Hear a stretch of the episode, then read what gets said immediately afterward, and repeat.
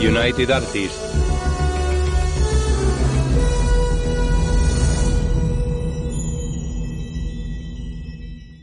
En off sobre la pantalla en negro.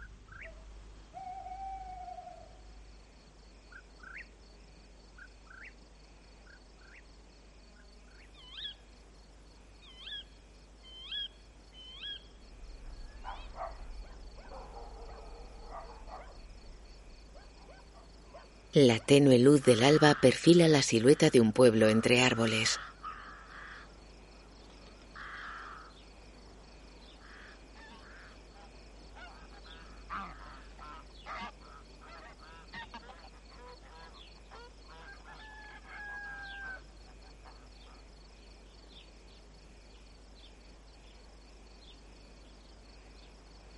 Tras el pueblo, el sol despunta en el horizonte.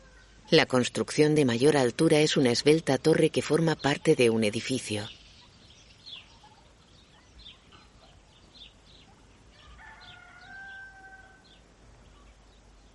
Finas nubes cubren el cielo. La cámara se desplaza mostrando algunos tejados de la población.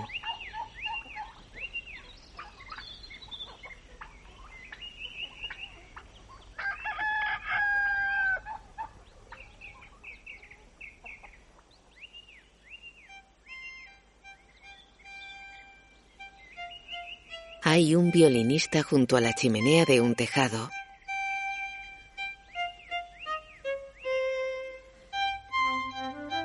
Cerca, un hombre de unos 50 años carga bidones de leche en un carro. Tiene espesa barba entrecana, lleva gorro y viste humilde ropa de tela gruesa. Un violinista en el tejado.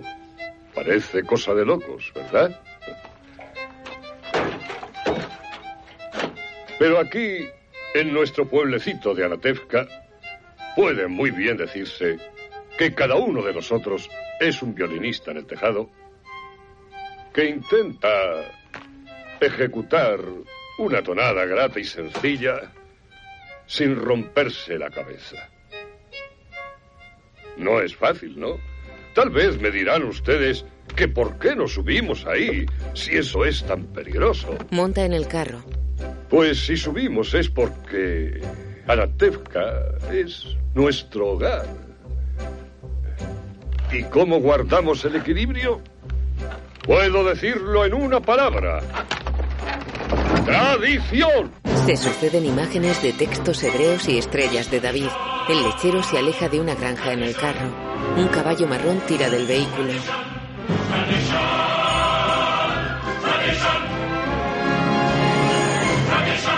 Se suceden imágenes del interior de una sinagoga. El carro avanza por un camino embarrado.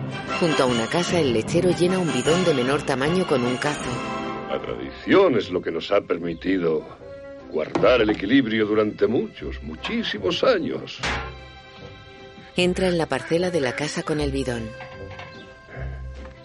Aquí en Anatevka, para todo tenemos tradiciones. Para comer, para dormir, Se acerca a una ventana. para trabajar Una mujer se asoma por ella. y hasta para vestir. Él le pone leche en una tinaja. Por ejemplo, llevamos siempre cubierta la cabeza. Y siempre nos ponemos esta prenda para orar, lo que demuestra nuestra constante devoción a Dios. Preguntarán que cómo nació en su día esta tradición. Y yo diré que no lo sé. Pero es una tradición. Y gracias a nuestras tradiciones, cada uno de nosotros sabe quién es y lo que Dios espera de él. Carros y personas llenan una plaza del pueblo. Varios hombres trabajan con pieles. Un carpintero cepilla un bloque de madera. Un viejo carnicero sonríe mientras atiende a la joven Traitel.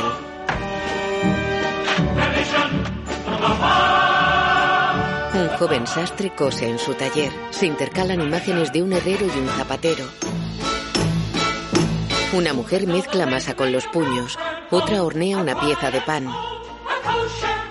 Una joven lava a un niño en una pequeña bañera. En la sinagoga, varios hombres se inclinan. Alguien desescama un pez. Una mujer despluma un pollo. Otras amontonan paja. Varias lavan en la orilla de un río. En la sinagoga, otras observan a través de una celosía. Un niño pasa corriendo entre unas ocas. Entra en un aula donde hay otros niños. El maestro le reprende. Fuera, una niña mira hacia una ventana de la escuela. Dentro, el maestro tira de la oreja a un niño que la observa. En una casa, una mujer supervisa a una chica que trabaja con una rueca. Una joven plancha. Junto a un cobertizo, una mujer y una niña desgranan maíz. Varias jóvenes trabajan la tierra con azadas. En la plaza, varios hombres cargan sacos. El lechero se acerca al gentío. Sonríe a cámara. Y en el recinto de este pueblecito nuestro, siempre hemos tenido una serie de tipos curiosos. Por ejemplo, Yente, la casamentera, Reb Nahum, el mendigo. El mendigo pide a un hombre que le palmea la mano. Y el más importante de todos, nuestro querido rabino. Rabino, ¿puedo hacerle una pregunta? Claro que sí, Leibesh. ¿Hay una bendición especial eh, para el zar? ¿Una bendición para el zar? Pues claro, que Dios bendiga y guarde al zar lo más lejos posible de nosotros. El rabino se aleja hablando con un grupo de hombres. Tiene espesa barba blanca y ronda los 80 años.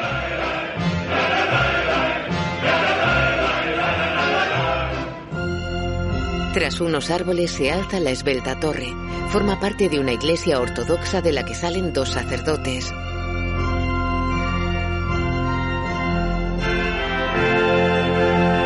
Se cruzan con una mujer que besa la mano al reverendo padre.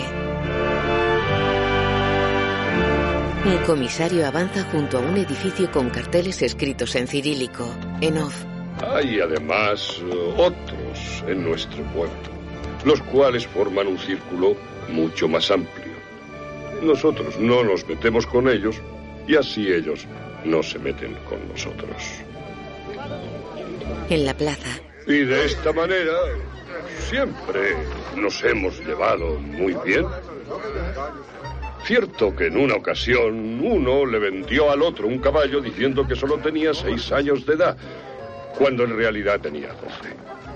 Pero aquello ya ha pasado y hoy en día vivimos en dulce paz y armonía. se acerca a unos hombres que tratan con caballos.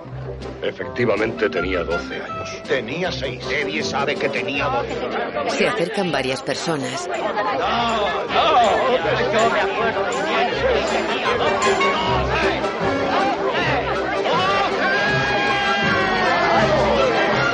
Se suceden imágenes de la sinagoga. En un camino, el lechero avanza bailando ante el carro.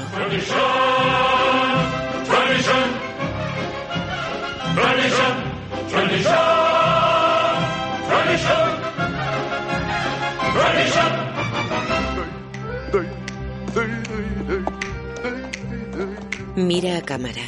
Tradiciones, tradiciones. Sin todas nuestras tradiciones, nuestra vida sería algo tan seguro como como un violinista en el tejado. Al ocaso, el violinista está de pie sobre el vértice de un tejado a dos aguas.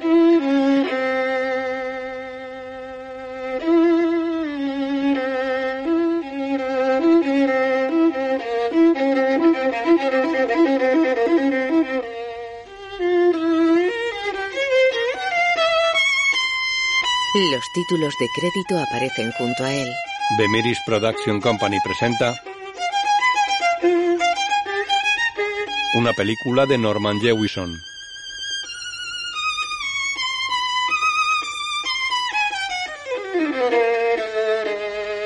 El violinista en el tejado.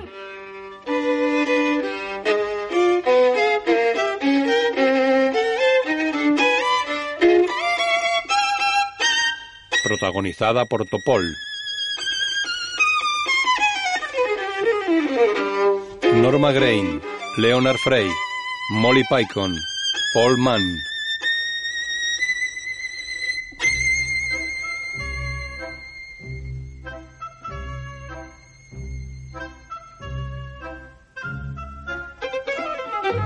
Música Jerry Book, dirigida y adaptada por John Williams.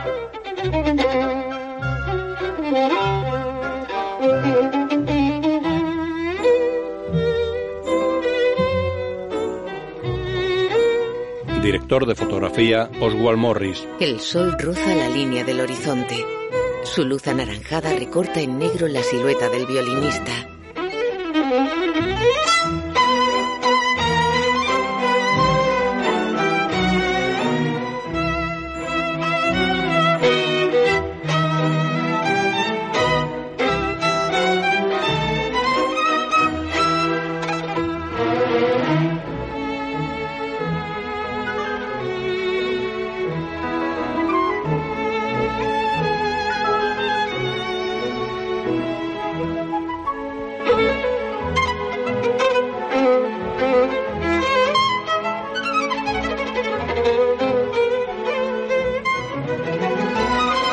Basada en el musical El violinista en el tejado de Joseph Stein, adaptada a partir de las historias de Solen Aleichem.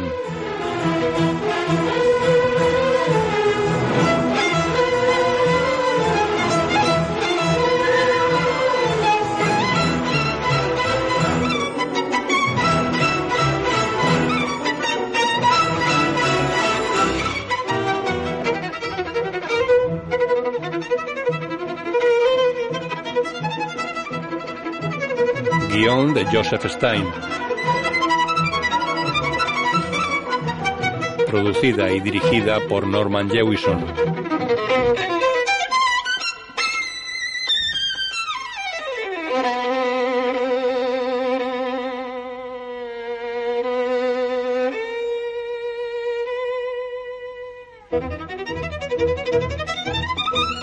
De día en la granja, dos cabras comen cerca de un pozo. En un camino, la casamentera avanza vestida de negro apoyándose en un bastón. En la granja, una muchacha repara en ella. Mamá, mamá, viene Yente, la casamentera. Quizá haya encontrado al fin un buen novio para ti, Saitel. Quiera Dios que tus palabras sean ciertas. ¿Por qué viene a estas horas? Ya casi es sábado. Y dos todas. Quiero hablar a solas con Yente. Pero mamá, para los hombres que encuentra, el último era muy viejo. Y además calvo. No tenía ni un pelo. Una muchacha pobre, sin dote, no puede ser exigente. Si quieres pelo, cásate con un mono. Hasta una muchacha pobre, sin dote, ha de mirar a su marido de vez en cuando. Un marido no es para mirarlo, sino para tenerlo. Pero mamá, uno ha cumplido 20 años y no creo que... ¿Te atreves a presumir de los años que tienes?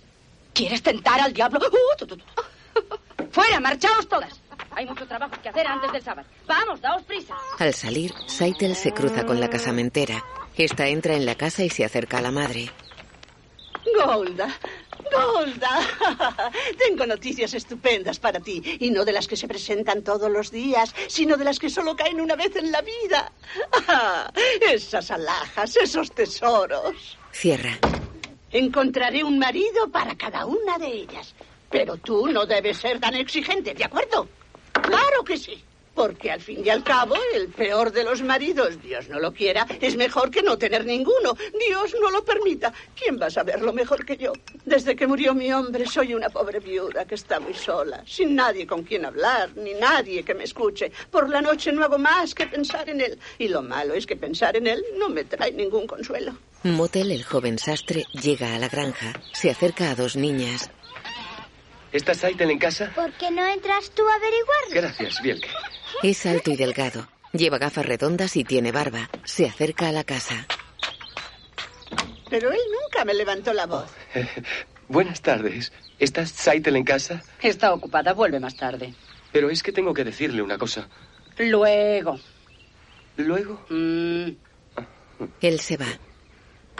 ¿Qué quiere de Saitel ese pobretón sastrecillo? son amigos desde pequeños, charlan, juegan. ¿Juegan? ¿Y a qué juegan? ¿Qué sé yo? Son unos niños. Oh, pues de niños de esa clase vienen otros niños. Con Motel no hay cuidado, gente.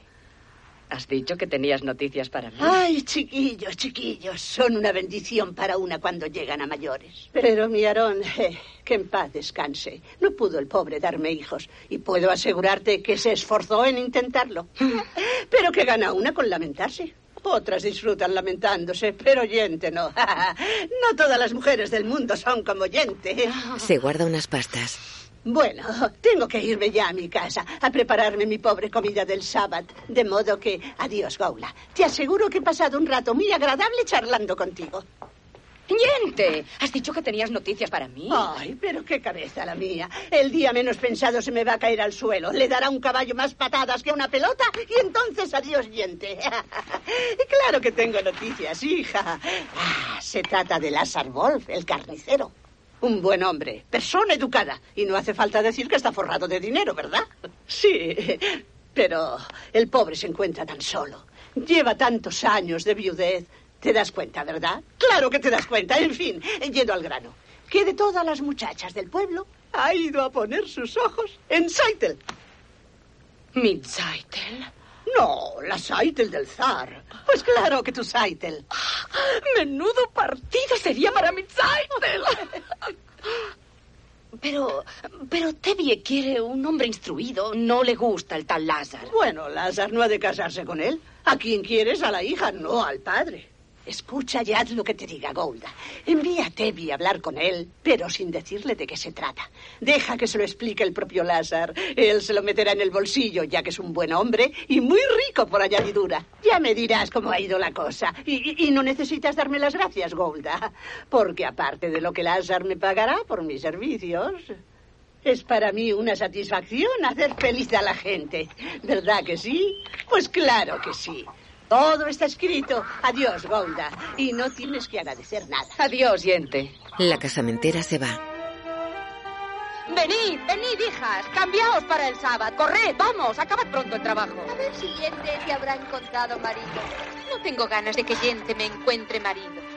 No, mientras no sea Motel el sastre. No te ha dicho nada a ti. Saite, tú eres la mayor. Es lo más natural que te busque el marido a ti antes que a mí. Y después otro para mí. Así que si él te trae... ¡Ah, Yente, Yente, Yente! Mujer, alguien tiene que arreglar los casorios. A lo mejor trae a un hombre estupendo. Que pues interesante. Y rico. E importante. Odell desea que la casamentera le encuentre una pareja perfecta. Matchmaker, matchmaker, make me a match. Find me a find. Catch me a catch. Matchmaker, matchmaker, look through your book and make me a perfect match. Hannah también desea una pareja. Matchmaker, matchmaker, I'll bring the veil. You bring the groom, slender and pale. Bring me a ring, for I'm longing to be the envy of all I see. Ambas ansían un buen partido, rico y bien parecido. I wouldn't holler if he were as handsome as anything. Matchmaker, matchmaker, make me a match. Find me a find, catch me a catch. Night after night in the dark I'm alone, so find me a match of my own. Zaitel se acerca a ellas. ¿Desde cuándo tienes tantas ganas de casarte, Hannah? Creía que solo ponías los ojos en tus libros. Y tú has puesto los tuyos en el hijo del rabino. ¿Y por qué no? Tenemos solamente un rabino. Y él tiene solamente un hijo. ¿Por qué no he de quererlo mejor? Porque eres hija de una familia pobre. Tendrás que aceptar lo que te traiga gente. ¿Has oído? Claro que has oído. Se disfraza de yente. Dice a Odell que le ha conseguido un apuesto joven de 62 años. All right, he's 62, but he's a nice man, a good catch, true? True. I promise you'll be happy. And even if you're not, there's more to life than that. Don't ask me what. Va hacia Hannah. Le dice que ha encontrado a un hombre alto y apuesto pero muy gordo.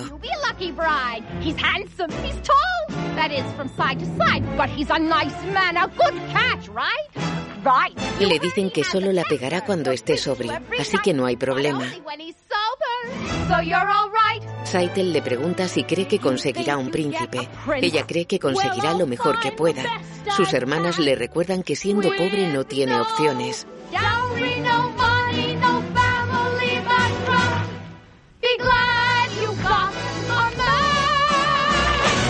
En la casa, Saitel viste a Hannah. Esta desea que la casamentera se tome su tiempo. Matchmaker, matchmaker, you know that I'm still very young.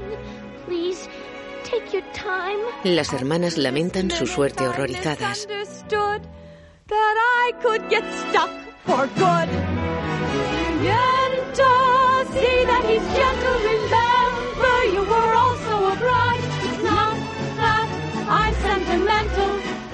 It's just that I'm terrified. Se arreglan junto a sus otras dos hermanas menores. I'm in no rush. Maybe I've learned playing with matches a girl can get burned. So bring me no ring. Las cinco se asoman a una ventana. Dicen que no quieren pareja a no ser que sea perfecta.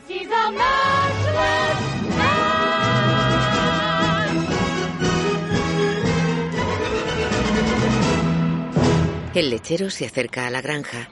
Camina tirando del caballo que avanza torpemente.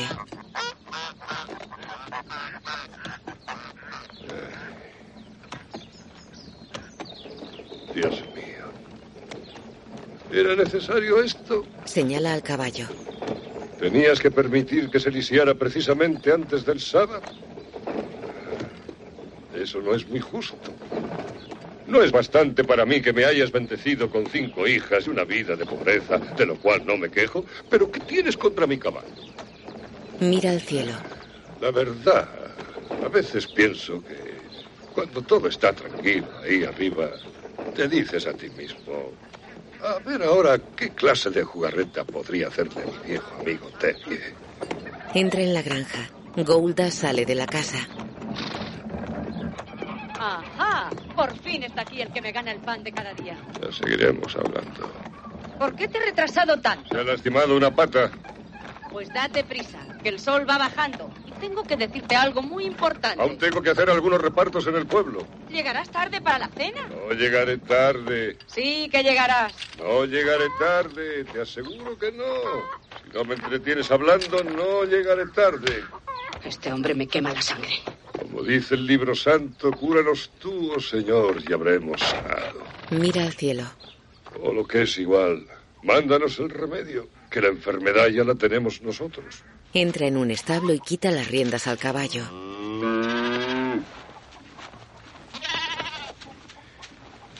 Bueno, esto no quiere decir que yo me queje. Pero la verdad es que a pesar de tu ayuda, sí, estoy muriéndome de hambre.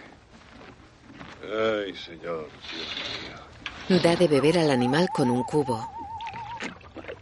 Tú has creado en este mundo muchos, muchísimos pobres. Por supuesto, me doy cuenta de que no es ninguna vergüenza ser pobre. Pero tampoco es ningún gran honor. Deja el cubo. Se apoya en un madero y mira hacia arriba. ¿Acaso pasaría algo tremendamente malo si yo tuviera una pequeña fortuna? Canta sobre lo que haría si fuera un hombre rico. If I were a rich man.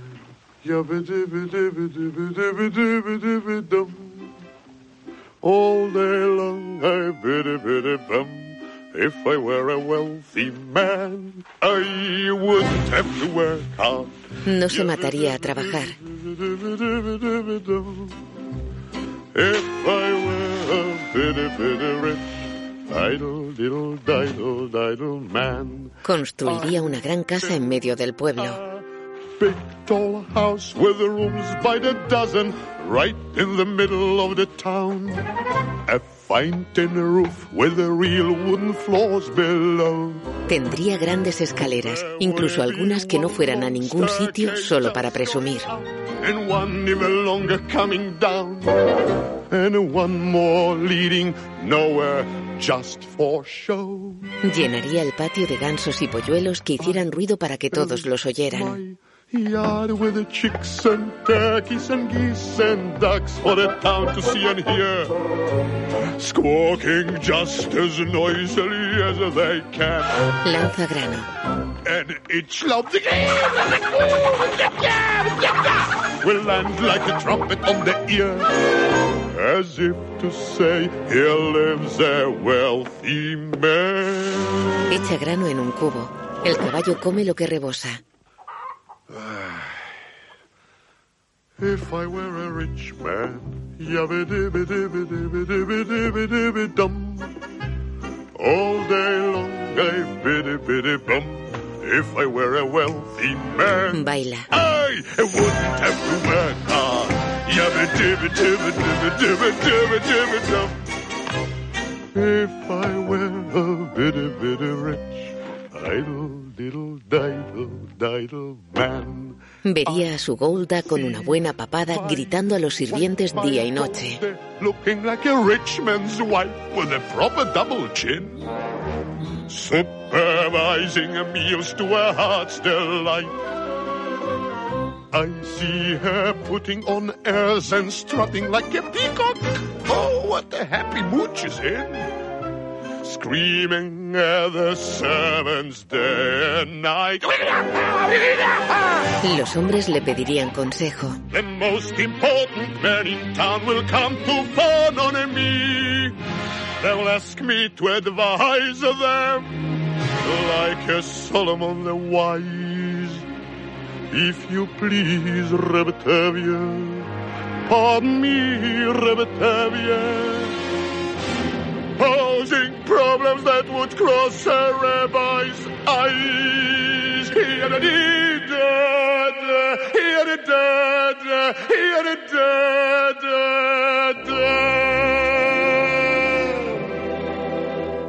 Y no importaría que sus respuestas fueran ciertas o no. Cuando eres rico creen que lo sabes todo. When you're rich, they think you really know. Tendría más tiempo para rezar. If I were rich, I'd have the time that I like to sit in the synagogue and pray. And maybe have a seat by the eastern wall. Hablaría durante horas con los eruditos sobre los libros sagrados. Eso sería lo mejor del mundo. And that would be the sweetest thing of all.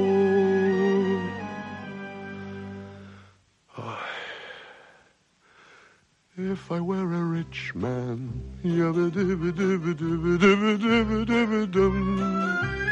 all day long I biddy biddy bum. If I were a wealthy man, I Baila. wouldn't have to work hard.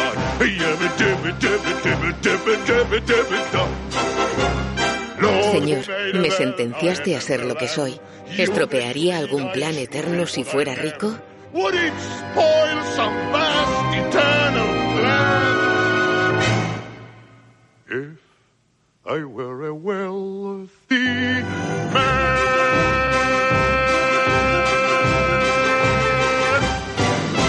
Pisa una boñiga. Avanza por un camino tirando del carro. El comisario para junto a él. Devie, Devie. ¿Dónde está tu caballo? Es que ha decidido tomarse un día de descanso. Que tengas buen sábado. Gracias, Excelencia. Gracias. Prosigue. Mirad lo que viene por ahí. ¿Qué le ha pasado a tu caballo? Mirad lo que dice el periódico. Mirad lo que dice el periódico. Mirad, mirad, mirad, mirad lo que dice. ¡Silencio! Dejad todos de rebuznar como una reata de borricos y dejadle que hable. Habla, Abraham. Bien, el periódico me ha llegado hoy a la oficina de correos como me llega todas las semanas. Aunque normalmente llega el jueves, algunas veces se retrasa Ah, un día. Abraham, por favor, que eso no es hablar, es parlotear. Tiene razón, Vamos tiene derecho al razón. Sí, de una vez. Habla, Abraham. Estaba leyendo mi periódico. Nada de importancia, un artículo sobre las cosechas de Ucrania y tal cosa y tal otra. Abraham, al grano. Y entonces vi esto. Muestra un artículo. Muy bien. Todos lo vemos. Pero, ¿qué dice? En un pueblo llamado Rashenka, todos los judíos han sido embargados y obligados a abandonar sus casas. ¿Por qué razón? No lo dice. Tal vez porque el zar quería sus tierras o por una plaga. Lástima que la plaga no le caiga al zar. Amén. Escupen. ¿Qué te pasa a ti? ¿Por qué no nos traes alguna vez noticias agradables? Yo no tengo la culpa. Me limito a leer lo que dice. Un edicto de las autoridades ordena que... Las autoridades deberían crecer como las cebollas, con la cabeza enterrada.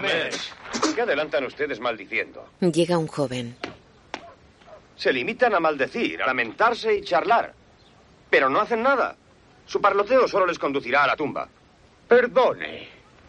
¿Es usted de este pueblo? No. ¿De dónde viene usted?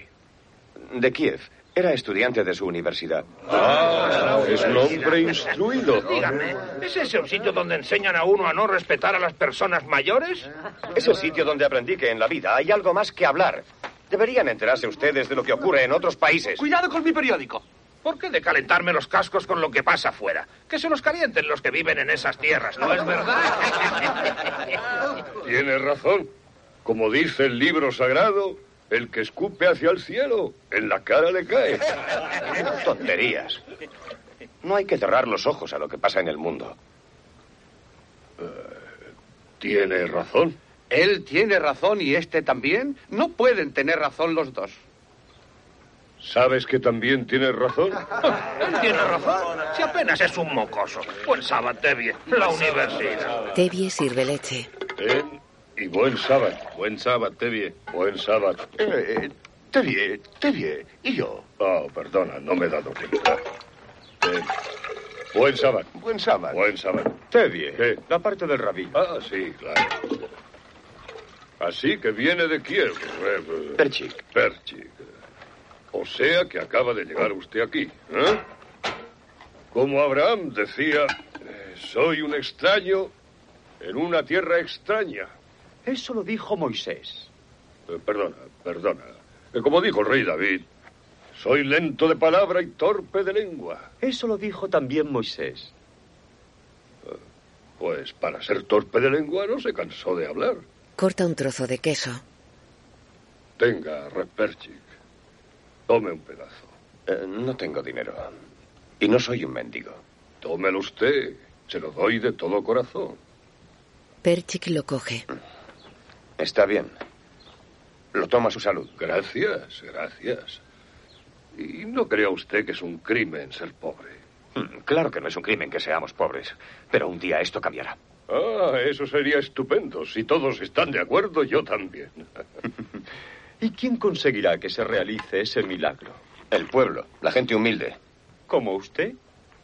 como yo. Y hasta que lleguen esos días dorados, Reperchik, ¿de qué vivirá usted? Dando lecciones a los niños. ¿Tiene usted hijos? Tengo cinco hijas. ¿Cinco? Hijas. Las mujeres deben aprender también. Forman parte de la nación. Un radical. Sí, sí. Les enseñaría a abrir sus mentes a los grandes pensamientos. Me gustaría que conocieran el libro sagrado. Sí, la Biblia puede enseñar mucho en estos tiempos. Perchik, soy un hombre muy pobre. Pero, ¿comida por sus lecciones? ¿Eh? Bien, bien. Pase con nosotros el sábado. Claro está que no comemos como reyes, aunque tampoco nos morimos de hambre. Y como dice el libro sagrado, cuando el pobre come pollo es porque hay alguien que está enfermo. ¿Dónde dice eso el libro sagrado? Bueno, hombre, bueno, no es que diga eso exactamente, pero en alguna parte del libro se dice alguna cosa que se refiere al pollo. Buen sábado. Buen sábado. Buen sábado. Odel, ¿de veras crees que Jen te ha encontrado a alguien? Yo qué sé. Buen sábado, hijas. Buen sábado, papá. Hijas, os presento a Perchik. Perchik, esta es mi hija mayor, Seitel. Buen sábado. Buen sábado. ¿Tiene usted una hija encantadora? Tengo cinco hijas encantadoras. Ah, esta es mía. Buen sábado, papá. Y esta también es mía. Buen sábado, papá. Y esta también es mía. Y esta también es mía. Buen esta sábado, también papá. es mía. Y es... Bueno, este no es mío, Perchik. Le presento a Motel Kamson. Por fin nos has hecho el favor de venir a casa. Esta también es mía. Golda. Eh, Golda, te presento a Perchik de Kiev. Eh, se quedará a pasar el sábado con nosotros. Es maestro. ¿Os gustaría que os diera lecciones, hijas? Sí, papá. Bien. Soy muy buen maestro. Dicen que cuando un rabino se alaba es porque su congregación se compone de un solo miembro. Su hija tiene lengua aguda y es inteligente. Lo de inteligente lo ha sacado de mí.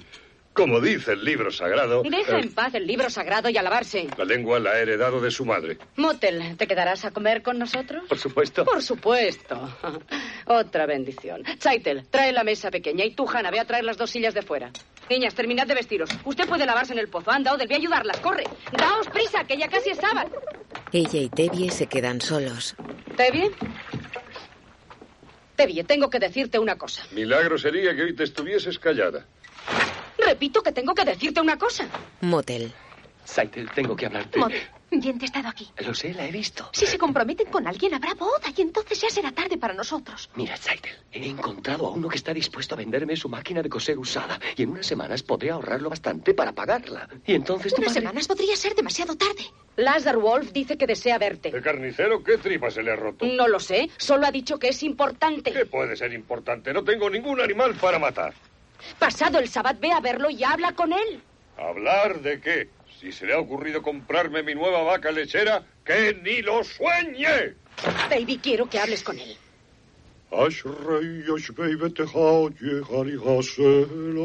Tevye. Tevye, quiero que hables con él. ¿Y qué puedo hacer yo? Pedirle mi mano a mi padre esta noche. Ahora. ¿Y qué puedo ofrecer yo, que solo soy un pobre sastre? ¿Y qué soy yo sino la hija de un pobre lechero? Habla con él. Saitel, si tu padre dice que no, ya no habrá solución. Me gritará. Mote. No soy nada más que un pobre sastre. ¿Y qué? Creo que hasta un pobre sastre tiene derecho a ser feliz en la vida. Él se da en la cabeza con una viga. Sonríe. Es verdad. ven omar, amén. Amén. Si un hombre tiene algo importante que decir, al menos hay que oírle. No quiero oírle. ¡Óyele! Está bien, le oiré, pero cuando el sábado haya pasado ya. Bien. Hablaré con tu padre. Ella sonríe complacida. En el comedor están a solas con su padre. Se está haciendo tarde. ¿Dónde están los demás? No lo sé, papá. Hijas, bajad, hijas, ya estamos encendiendo las velas. Repte bien. Ahora no, Motel. Daos prisa, chicas, daos prisa. Repte bien. Ahora no. Golda, Golda, que el sol casi se ha puesto ya. Rep- repte bien. ¿Qué quieres? Yo, yo, repte bien. ¿Qué? Repte bien. ¿Ti? Yo, ¿Qué? ¡Di de una vez qué quieres! Motel le estrecha tembloroso una mano. buen sábado, repte bien. Buen sábado. Buen sábado. Llegan los demás. Daos prisa. A prisa, chicas, a prisa. Se está Vamos. haciendo tarde, a prisa. Saitel gesticula disgustada. Todos permanecen de pie en torno a la mesa. Tevye y Golda ocupan las cabeceras. Ella enciende dos velas que tiene ante sí.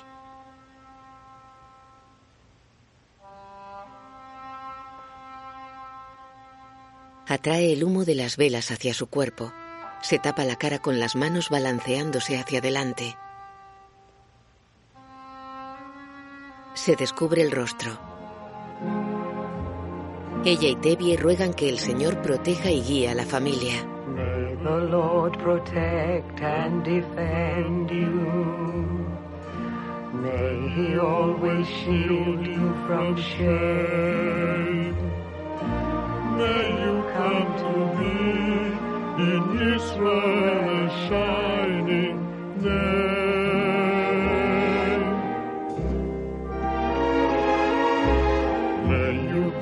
Like Ruth and like Esther. May you be deserving of praise. Strengthen them, O Lord, and keep them from the strangers. Perchik observa discretamente a Odel. La joven lo mira un momento. May God bless you and grant you the Lord fulfill our Sabbath prayer for you. make Piden que las hijas sean buenas esposas y madres, que el Señor les procure maridos que las cuiden.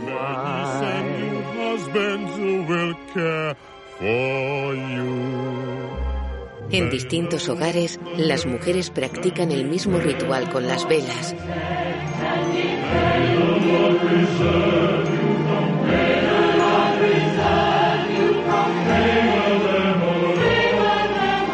Las familias se pasan una copa de vino. Anochece sobre la población.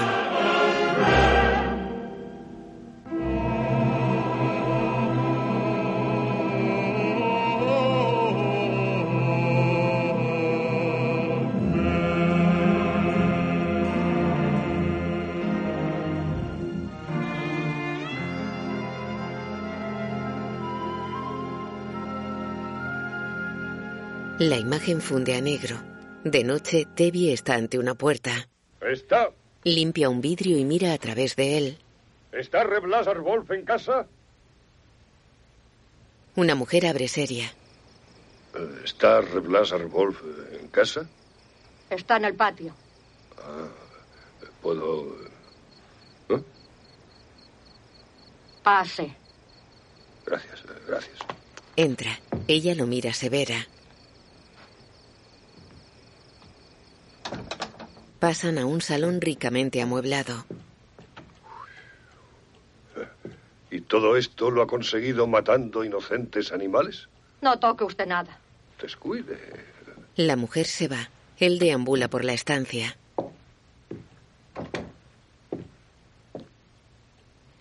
Observa un cuadro. Las paredes están forradas de papel decorativo estampado con motivos vegetales. Tevie se acerca a un recipiente de latón.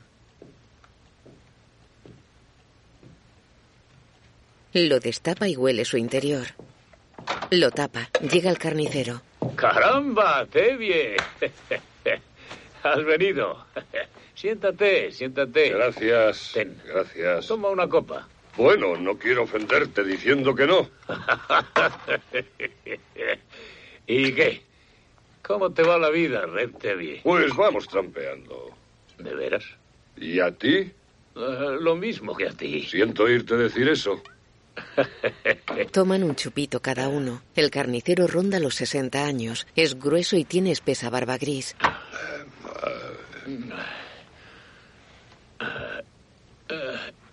¿Cómo le va a tu cuñado en América? Ah, pues le va muy bien, sí. ¿Te ha escrito? No, últimamente no. Entonces, ¿cómo lo sabes? Es que si le fuera mal sería cuando escribiría. Señala la botella. Eh, Gracias. Ah, Lasa rellena los chupitos. ya. Salud. Salud. Beben. Tevie. ¿Qué? Eh, eh, supongo que ya sabrás para qué quería verte. Ah, sí, lo sé, pero eh, no hay nada que hablar respecto a ese asunto. Lázaro se tira de la barba. Eh, Tevie, yo comprendo lo que debes sentir, pero al fin y al cabo todavía te quedan unas cuantas más, ¿eh? Ya, sí, claro. Hoy quieres una y mañana querrás que sean dos. ¿Dos? ¿Y qué, qué haría yo con dos? Exactamente lo mismo que harías con una. Lázaro lo mira confuso. Eh,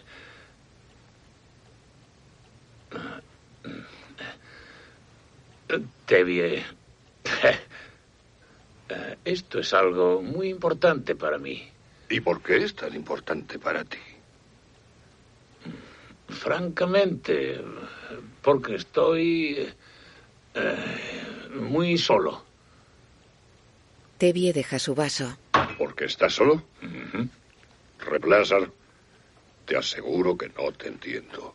¿Cómo puede hacerte compañía una vaquita? ¿Vaquita? Tú la llamas así. Pues ¿cómo la voy a llamar si lo es? Y si no, ¿de qué estás hablando? Es que no lo sabes. Claro que lo sé. Estamos hablando de mi nueva vaca lechera que tú te has empeñado en comprarme. Una vaca lechera. Una vaca para curarme de mi soledad. Tevie lo mira extrañado. Estoy, estoy hablando de tu hija. De tu hija Zeitel. ¿De mi hija Zeitel? Exactamente, de tu hija Zeitel. Suelo verla todos los jueves en mi carnicería. Y te aseguro que me ha causado muy buena impresión. Pero que muy buena impresión. Sí, Tevye. Eh, me gusta. ¿Por qué no nos damos la mano y, y cerramos el compromiso? Tevye queda pensativo. Yo eh, seré muy bueno con ella. Tevye. A mí me gusta Zeitel. Bueno. ¿Qué opinas? ¿Qué quieres que opine? Lázaro queda boquiabierto e inmóvil.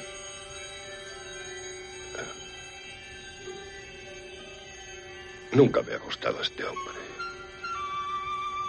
Desde luego que no. Uno puede sostener una brillante conversación con él, eh, siempre que se trate de riñones y de hígados. Eh, bueno, no todo el mundo tiene que ser instruido. Y con un carnicero, mi hija no conocerá seguramente el hambre. Quizá lo he juzgado mal.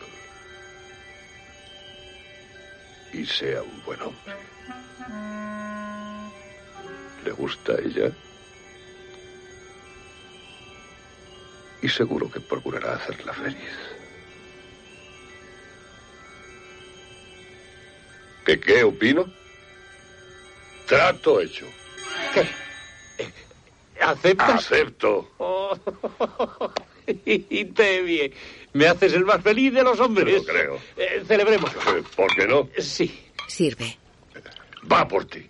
No, amigo mío. Por ti. Por nosotros dos. Por nuestro trato. Por nuestro trato. Beben. Por nuestra prosperidad. Beben de nuevo. Por nuestra buena salud y felicidad. Apuran la botella. Y por lo más importante de todo. Toma. Por. Life. Por la vida. Le hallan. Celebran su buena suerte.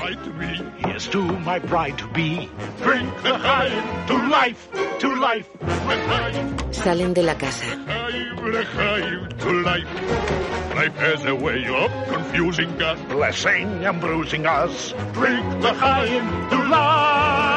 Caminan por el pueblo.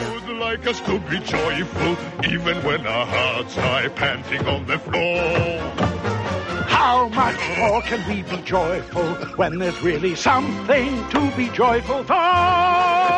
To life, to life, l'chaim. To title my daughter, My wife! It gives you something to think about. something to drink about. Drink l'chaim. Entran en una taberna. ¡Morja! ¡Morja! ¿Qué quieres, La bebida para todo el mundo. ¿Qué se celebra, Lázaro? He conseguido para mí una novia. ¿Quién es la afortunada? La hija mayor de Tevye, Saitel. Brindan con los demás. Los hombres les desean un placentero futuro.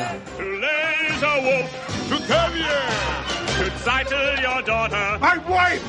May all your futures be pleasant ones, like a present one. Drink l'chaim to life, to life, l'chaim. L'chaim, l'chaim to. It takes to make a let's live another day. Life. Los hombres beben por la buena suerte de y Tevye. Ellos también la merecen. Good fortune such reason we deserve it too. To us and our good fortune, be happy, be healthy, life. And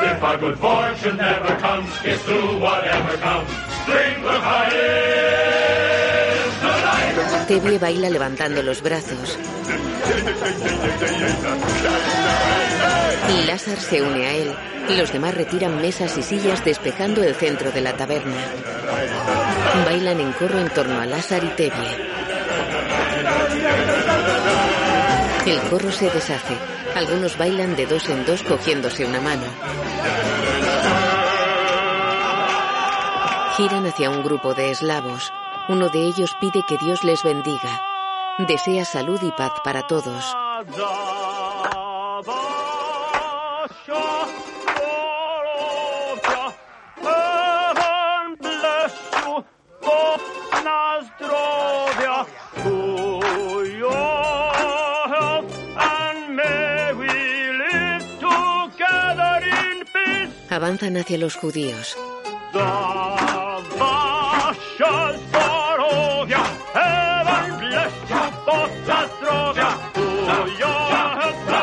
Live together in peace. Les desean larga vida para disfrutar de las alegrías venideras. Un eslavo baila girando y dando ágiles saltos. Otro salta palmeándose alternativamente los pies. Otros dos se levantan y se acuclillan agarrándose un hombro el uno al otro.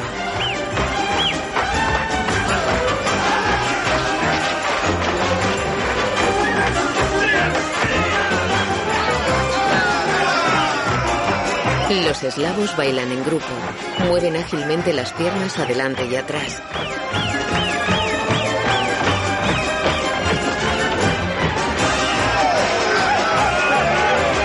Gira a toda velocidad y choca con Tevye. Se aguantan la mirada. Los demás observan expectantes. El eslavo se inclina respetuoso. Tevye lo imita y retrocede. El eslavo le tiende una mano.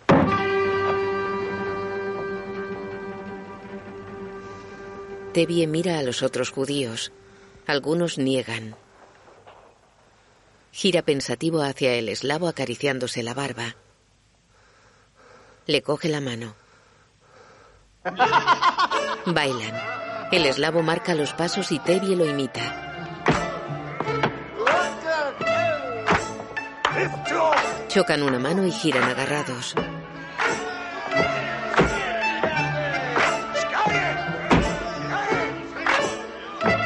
Saltan uno frente al otro y se agarran de nuevo. ¡Amigos, alegría! Giran con los brazos extendidos apoyando una mano sobre el hombro el uno al otro. Un eslavo baila ante Lázar que da palmadas con timidez. Teddy gira sobre el sitio dando vueltas a un pañuelo rojo por encima de la cabeza. Los eslavos bailan acuclillados. Los judíos retroceden ante ellos.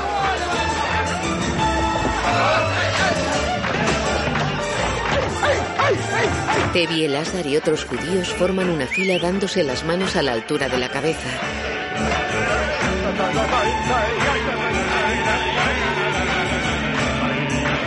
Los eslavos pasan una y otra vez bajo sus brazos.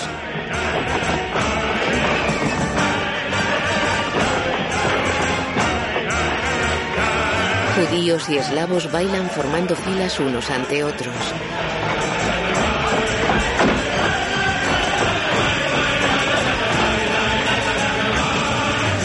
Se entremezclan formando corros cogidos de la mano.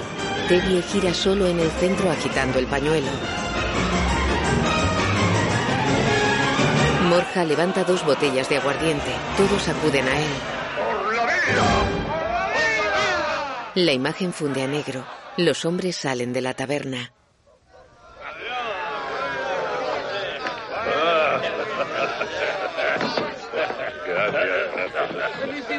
¡Felicidades, Lázaro Wolf y Teddy! Qué bien. Qué bien. Después de la boda, tú y yo seremos parientes. ¿Sí? Tú serás mi papá. ¿Tu papá? Tevye lo besa en la mejilla. Lazar Wolf. Ha sido siempre mi deseo tener un hijo. Pero me hubiera gustado que fuera más joven que yo.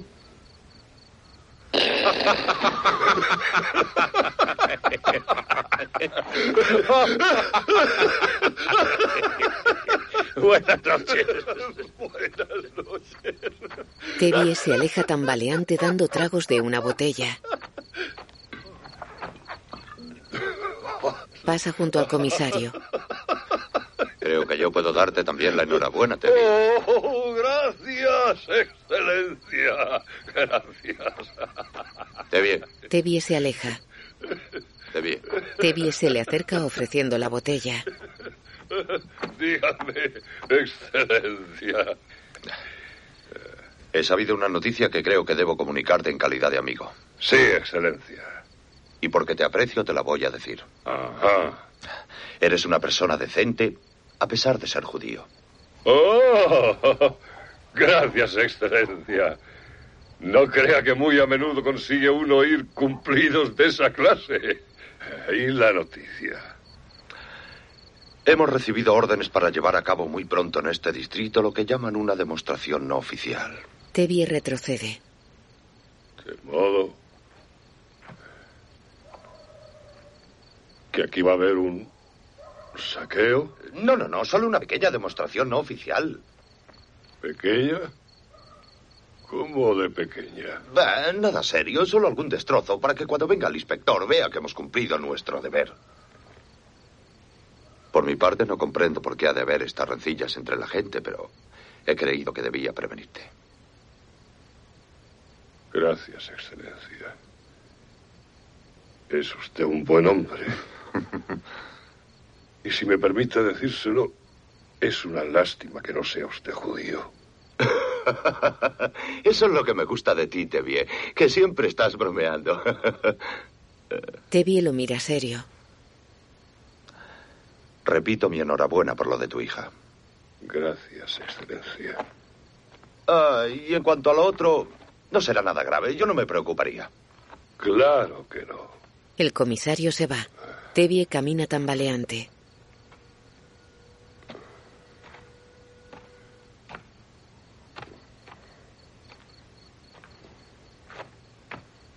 Para y mira al cielo. Dios mío. Es necesario que estés mandándome noticias como esa, un día sí y otro también. Ya sé, ya sé que somos el pueblo elegido, lo sé muy bien, pero ¿no te parece que de vez en cuando podrías elegir algún otro? Baja la mirada.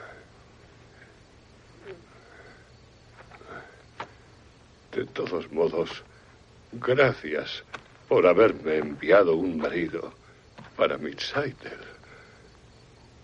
Sonríe y alza la botella.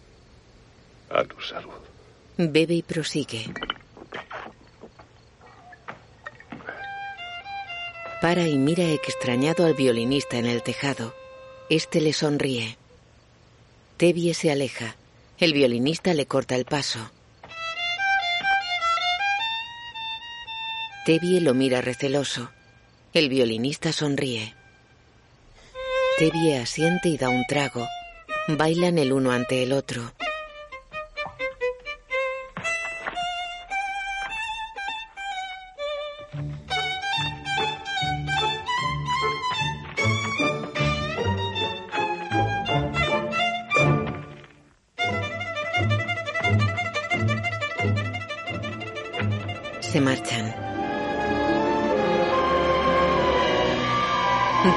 Junto al río, Perchik lee a las hijas menores de Tevye.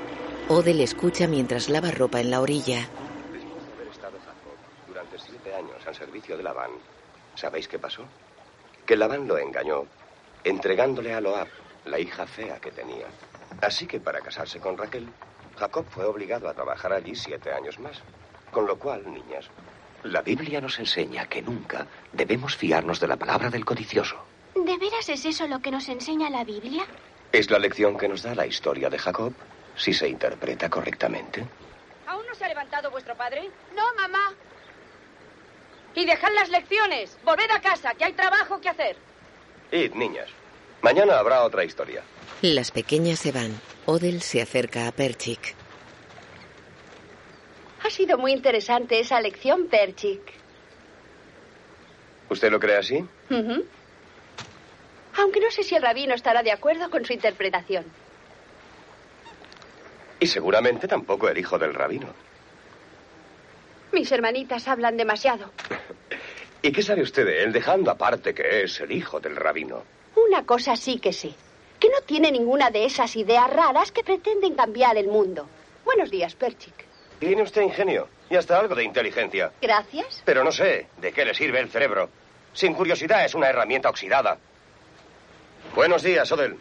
Aquí tenemos una vieja costumbre.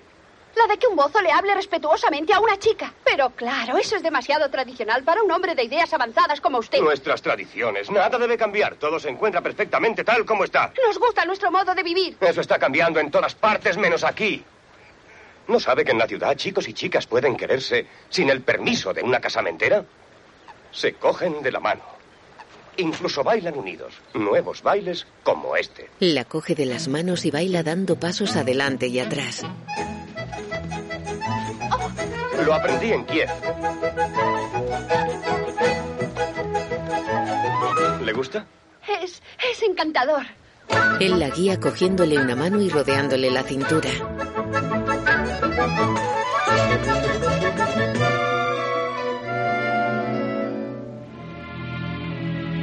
Giran mirándose a los ojos.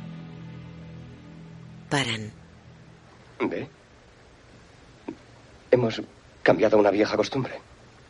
Sí. Ah, En fin, gra- gracias. Ah, Quiero decir... Buenos días. En la granja, Tevye patea a una gallina. Sale tambaleante de la casa. Se cubre los ojos con el gorro y va hacia el pozo.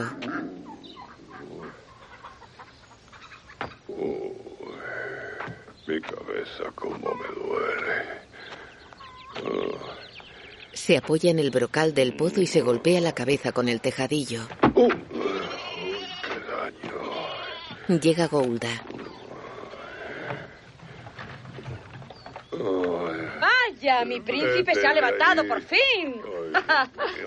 Abre los ojos, es más de mediodía. Bueno, ¿qué sucedió anoche aparte de haber bebido como un cosaco? ¿Viste a Wolf? Bien. ¿Qué? ¿Qué? ¿Qué dijo? ¿Qué, qué le dijiste tú? ¿Dónde? ¿Dónde está Saitel? Está en el establo. ¿No tienes nada que decirme?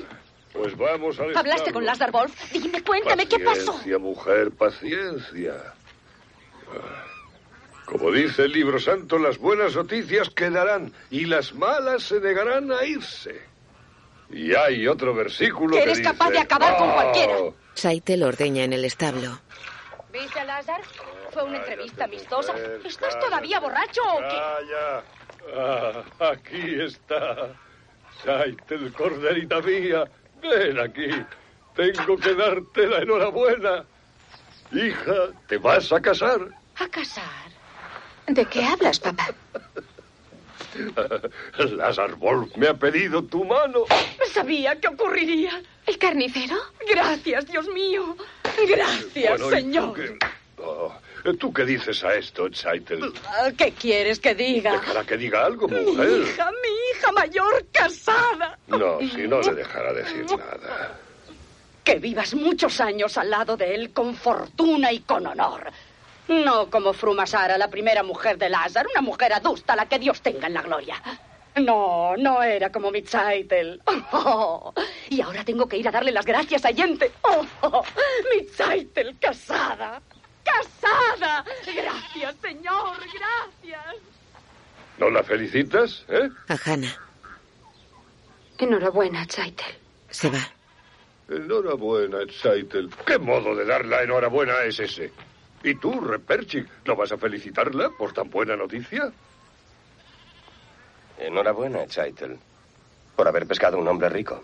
Ah, y dale con el hombre rico. ¿Qué tiene de malo ser rico? Que no es razón para casarse.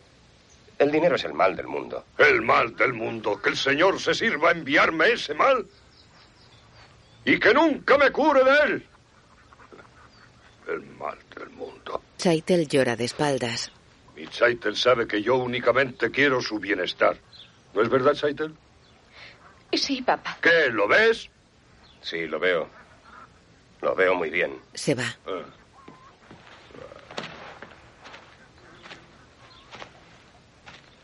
Saitel permanece de espaldas a su padre. Bueno, hija mía, ¿por qué estás tan callada? ¿Es que no estás contenta con esta bendición? ¿Ah? Se acerca a ella. Papá. Papá. ¿Qué te pasa? Dímelo. No quiero casarme con ese hombre. No puedo casarme con él, no puedo. ¿Qué es eso de que no puedes? Si yo te digo que tienes que casarte, ¿te casarás? Papá, si es por cuestión de dinero, trabajaré en lo que sea. Ah, aunque sea colocarme como fregona, cualquier cosa. Pero hemos llegado a un compromiso. Y entre nosotros un compromiso es un compromiso. Y eso es más importante que tu hija, sí, papá. Él queda pensativo. Ella se arrodilla a sus pies. Papá, no me obligues, por favor. Seré desgraciada toda mi vida. Vaya, por Dios. No quiero casarme Está con bien. él. Está bien. No te obligaré a ello. Ella le abraza. Oh, gracias, papá, gracias. Gracias, papá. Por lo visto, no debe de estar escrito que hayas de rodear de comodidades tu vida. Motel llega corriendo al establo y busca con la mirada. Repara en ellos. ¿Retevie puedo hablar con usted? Luego, Motel, luego. Pero es que quería que fuese ahora. Ahora no, Motel, ahora no. Tengo problemas. Salen. Precisamente de eso quiero hablarle.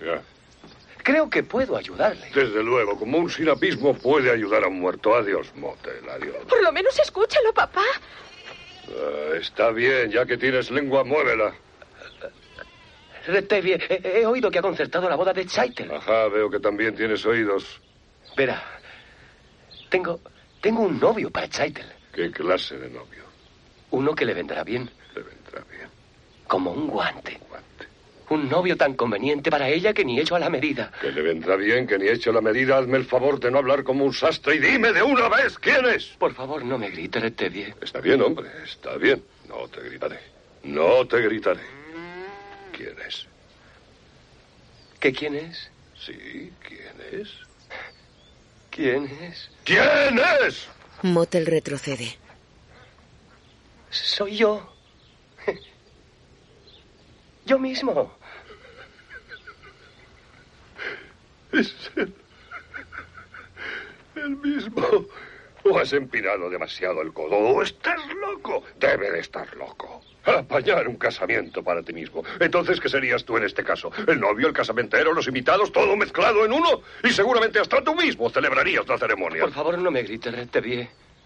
En cuanto a ser mi propio casamentero, ya sé que es algo un poco raro. ¿Raro? ¡Es una locura! Los tiempos cambian, Retevie. Y lo cierto es que hace ya más de un año su hija Chaitel y yo nos habíamos jurado que nos casaríamos. Se tapa la boca impresionado. Saitel cierra los ojos. ¿Os habíais jurado que os casaríais?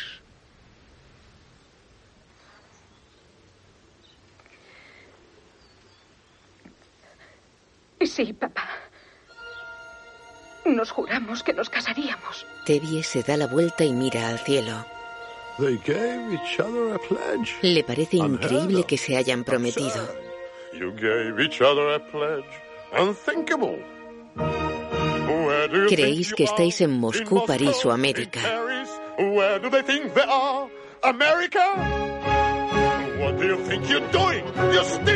Reprocha a Motel ser un simple costurero. Señala que aquí las cosas no se hacen así, que hay cambios que no permitirá. Some things I will not, I cannot allow. Apela a la tradición. Las bodas las arregla el padre. ¿Dónde van a ir a parar? should never be changed. One little time you pull out the prop, and where does it stop? Where does it stop? Where does it stop? Todavía tengo derecho a decir algo cuando se trata de mi hija. ¿O es que ya no se le pide su opinión al padre? Hacía tiempo que deseaba decírselo, Retevie, pero antes quería ahorrarlo bastante para comprar una máquina de coser. ¿Quieres hacer el favor de no decir más tonterías? Tú no eres más que un pobre sastre. Es cierto, Retevie, pero hasta un pobre sastre tiene también derecho a un poco de felicidad. Saitel lo mira impresionada. Motel se acerca a ella y le rodea los hombros con el brazo. Le prometo, Reptevie, que su hija no se morirá de hambre. Tevie queda pensativo de espaldas a ellos. Este muchacho empieza a hablar como un hombre. Por un lado, ¿qué clase de casamiento haría mi hija con un pobre sastre? Y por otro lado, es un hombre honrado y trabajador. Y por otro lado, no cuenta con nada absolutamente. Y por otro lado, como las cosas no pueden irle peor, tienen que irle mejor. Le parece increíble que se hayan prometido, pero percibe el amor en el rostro de su hija. They gave each other a pledge. Unheard of. Absurd. They gave each other a pledge. Unthinkable. But look at my daughter's face. She loves him. She wants him. And look at my daughter's eyes. So hopeful. Mira al cielo levantando los brazos. Tradition!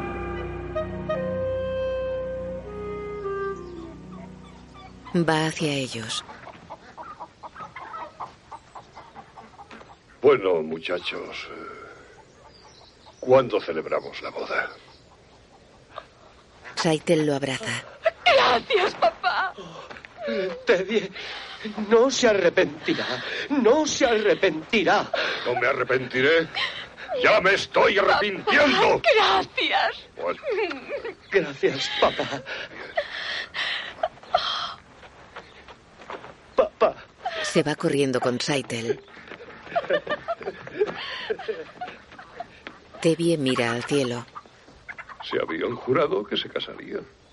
Va hacia el establo. Para sobresaltado. ¡Golda! ¿Qué le digo yo a Golda? Saitel y Motel corren por un bosque. Él señala que lo que les ha sucedido es una maravilla, un milagro equiparable a las grandes intervenciones de Dios. Se lo agradece al Señor.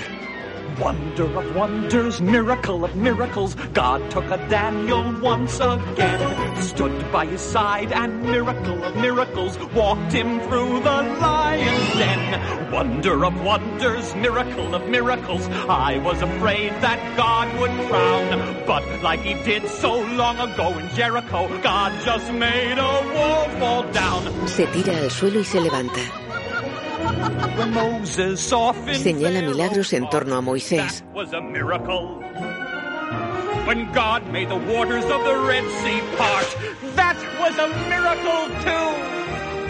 Indica que de todos los milagros grandes y pequeños de Dios, el más milagroso es que hoy ha creado un hombre a partir de un trozo de arcilla. of clay, God has made a man today.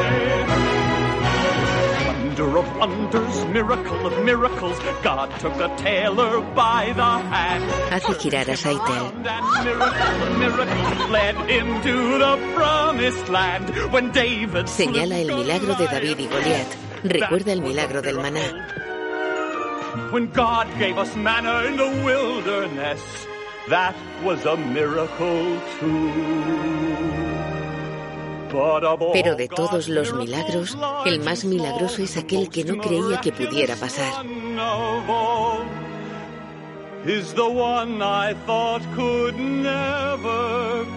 Y es que Dios le haya entregado a Saitel. God has given you to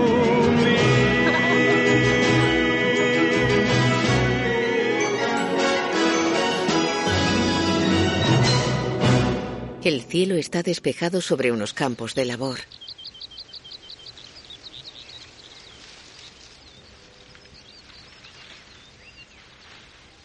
Hannah avanza por un camino tirando de una vaca.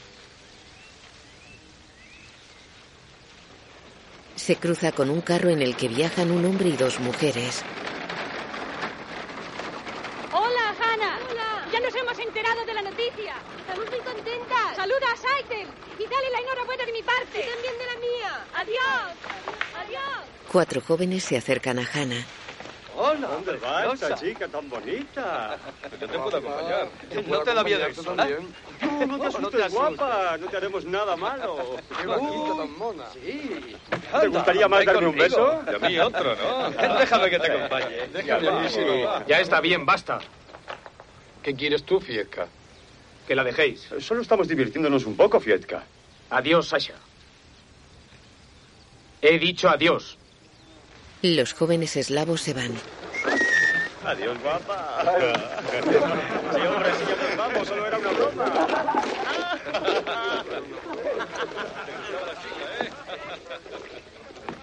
Hannah observa a Fiedka. También es eslavo. No pretendían hacerte ningún daño.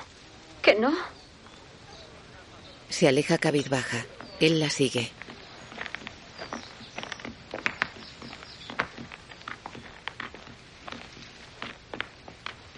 Hannah se detiene. ¿Desea alguna cosa? Sí, quisiera hablar contigo. En cambio, yo no. Prosigue. Te he visto a menudo en los puestos de libros. ¿No hay muchas chicas en el pueblo que les guste leer?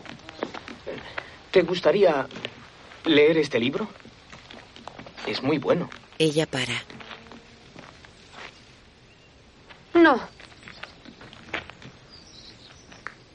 Gracias. ¿Por qué no lo quieres? ¿Porque no soy judío? ¿Es que sientes hacia mí lo que ellos sienten hacia ti? Creo que no haces bien. ¿Qué sabes tú de mí? Deja que te informe yo.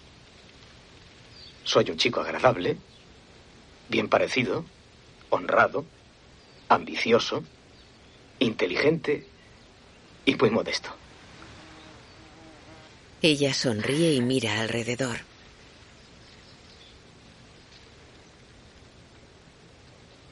No seas así. Toma el libro. Y cuando me lo devuelvas, me dirás si te ha gustado. Hablaremos de él un rato. Después podremos hablar de la vida y opinar sobre las cosas. Cógelo.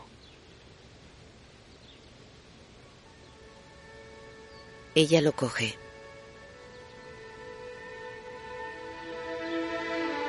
Gracias. Él acaricia la vaca. Ella se aleja. Buenos días, Hannah. Buenos días. Fietka. Ella para y gira un momento hacia él. Fietka. Se va. Él la sigue con la mirada.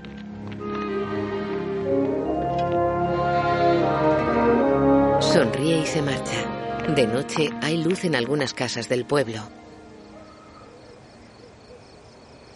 En su cama, Tevye se mueve inquieto. Golda duerme a su lado. Él la señala mirando hacia arriba.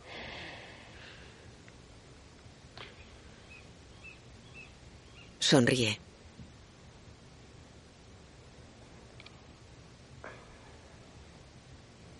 Se inclina hacia ella.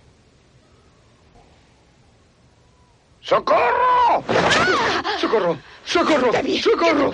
Saitel, Lázaro Wolf, ¡Socorro! Por favor, ¡Socorro! despierta. ¿Qué te pasa? ¿Qué? ¿Dónde está? ¿Dónde está? ¿Dónde está ella? ¿Quién es ella? ¿De qué estás hablando? Frumasara.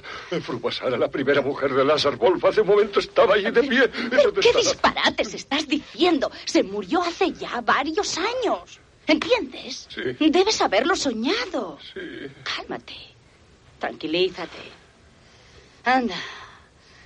Dime lo que has soñado y te diré lo que significa. Oh, ha sido terrible. Dímelo. Está bien. Eh, pero luego, no te asustes. Al principio, eh, soñaba que, bueno, que... En fin, que estábamos eh, celebrando no sé qué cosa. En un cementerio. Todos nuestros conocidos, eh, incluso nuestros queridos difuntos, eh, estaban allí. Todos. Hasta tu tío abuelo Mordecai estaba allí. Y también tu prima Raquel. Y a mitad del sueño se presentó tu abuela Chaitel. En paz descansé. ¿La abuela Chaitel? ¿Y qué aspecto tenía? Hombre, para llevar 30 años muerta, tenía muy buen aspecto. Eh, naturalmente, eh, me levanté para saludarla. La abuela le da la enhorabuena. To see a daughter wed. And such a son-in-law. Indica la suerte de tener a Motel como yerno. ¿Motel? A worthy Señala virtudes del joven. of pious family. They named him after my dear Uncle Mordecai, the tailor Mottle Camzoil. ¡Un sastre! Debe de haberlo oído mal. Ella se refiere al carnicero. Se lo diré. Señala el error. Grandma, there's no tailor. You mean the Dice que será el carnicero. by the name of Lazy Wolf? No, no, no. I mean the Ella indica que no, que su bisnieta está destinada a Motel. Rezó por ellos y serán una gran pareja. Alaba a Motel.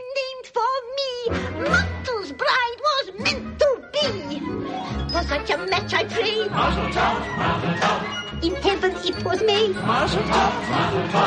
A fine, upstanding boy, a comfort and a joy. The tailor Mottle comes Por favor, quietos, quietos, por favor, no mováis Pero ya lo hemos anunciado. Tenemos compromiso con el carnicero. En el cementerio, familiares muertos y vivos bailan en torno a la cama de Golda y Tevye. Escuchad, escuchadme. Pero él es carnicero. His name is Wolf. The. Cha! Cha! La tierra se mueve junto a una tumba. Los muertos se preguntan quién puede ser. Woman is this, by righteous and you're shaven. Could it be? Sure. Yes, it could. Why not? Unos brazos salen de la tierra. Los presentes indican que es la viuda del carnicero.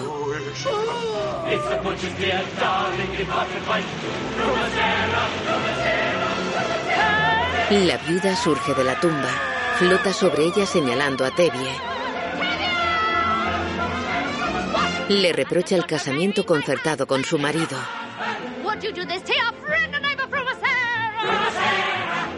No consideration for a woman's feelings? Handing over my belongings to a total stranger. How can Le recrimina la pretensión de que su hija ocupe su lugar, que disponga de su casa, su ropa y sus perlas.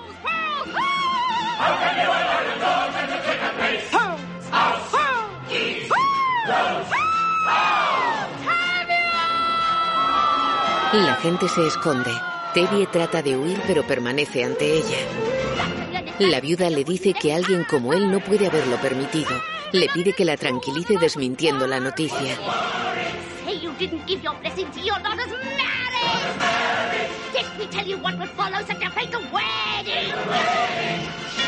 Levanta los brazos. Tevye pide silencio.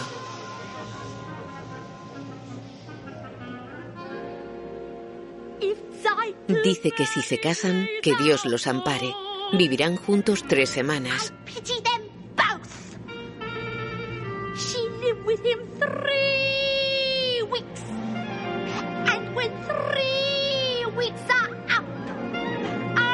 Después ella se presentará y agarrará del cuello a la joven.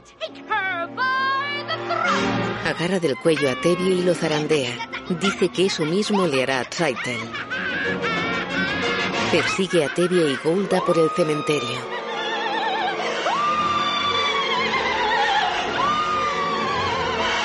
El matrimonio cae en una tumba abierta. Al fondo está su cama. La viuda se asoma a la fosa. Dice que ese será su regalo de bodas. Ella y los demás tiran puñados de tierra a la fosa.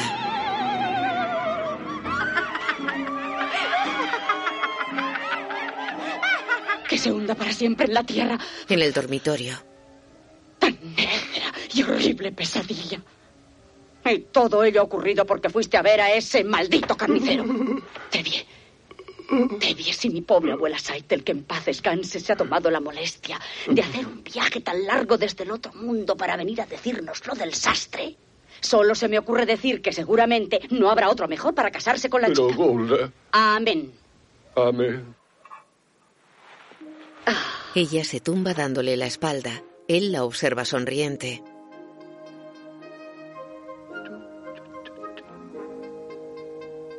Contiene la risa mirando hacia arriba.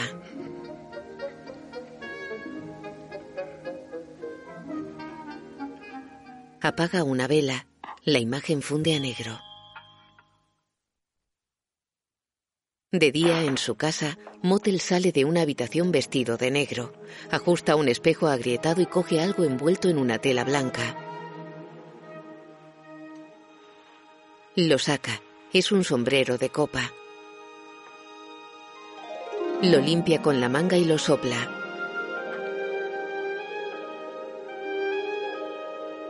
Gira hacia el espejo y se arregla el pelo con la mano. Se pone el sombrero lentamente mirándose en el espejo.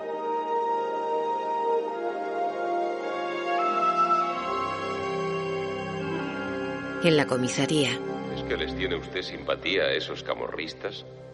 ¿A esos asesinos de Cristo? Claro que no. A lo que yo me he referido es que aquí todo está en paz. el hombre se acerca a él. Tengo que ir a visitar otros pueblos. Si usted no quiere cumplir las órdenes, elegiremos a otro que lo haga. Oh, no, no, no, señor. Me encargaré yo, por supuesto. El hombre se marcha con un guardia. El comisario gesticula preocupado.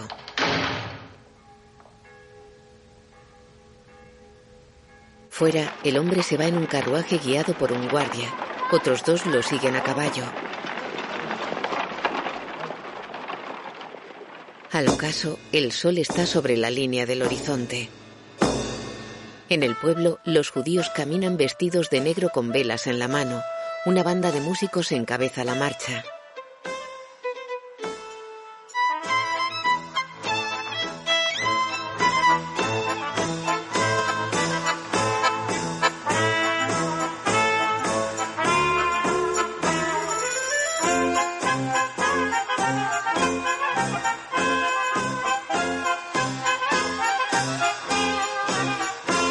Motel camina solo entre la multitud con el sombrero puesto. La mayoría de las mujeres llevan mantillas blancas sobre los hombros. Las jóvenes y las muchachas llevan ropas de tonos claros. Tras Tevye caminan Saitel y Golda. La joven luce un vestido de novia blanco con velo. Odel y Hannah la siguen con velas en la mano. Lázar camina serio junto a la casamentera.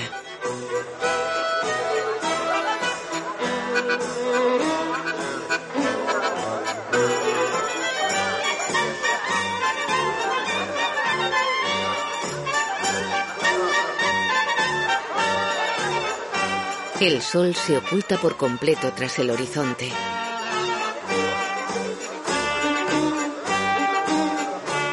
El violinista observa desde un tejado. ¡Silencio! ¡Silencio! ¡Cállense todos! Bajo un dosel, Saitel Golda y otra mujer dan varias vueltas en torno a Motel. Los invitados les observan sujetando las velas.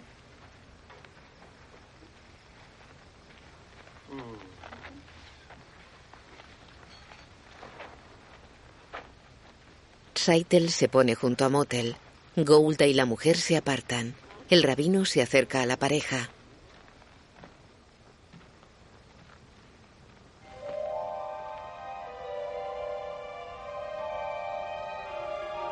Sostiene una copa de vino mientras lee y se inclina ante ellos. Da la copa a Motel que bebe. Gouda y Tevye señalan lo rápido que han crecido los novios. Is this the little boy at play? Saitel bebe. I don't remember growing older. When did they? When did she get to be a beauty? When did he grow to be so tall? Motel pone un anillo a Saitel. Wasn't it yesterday when they were were small. Tevye y Golda miran fijamente a los novios.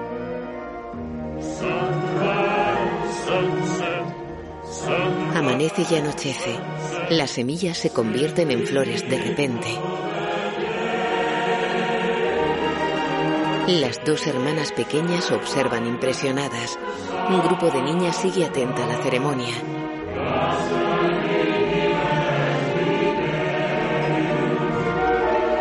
Lázaro observa serio entre los invitados.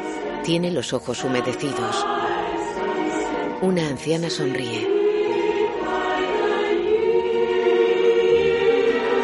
La casamentera observa melancólica.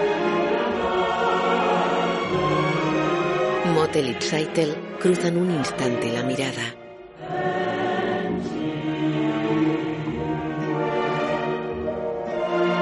Tevye queda pensativo. Se pregunta qué consejos podría ofrecerles, cómo ayudarles en este arduo viaje.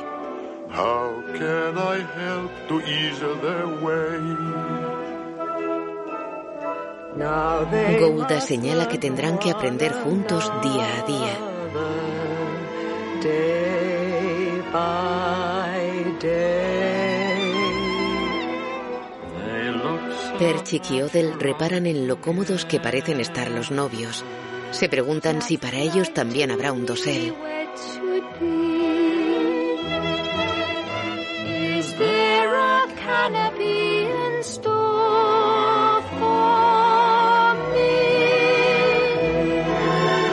Odell tiene lágrimas en los ojos. Los novios escuchan atentos al rabino.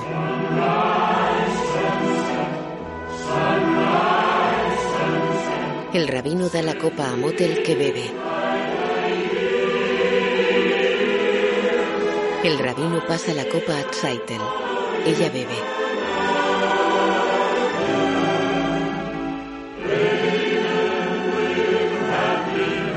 Le devuelve la copa y se cubre el rostro con el velo. Tevye mira a los novios con los ojos enrojecidos.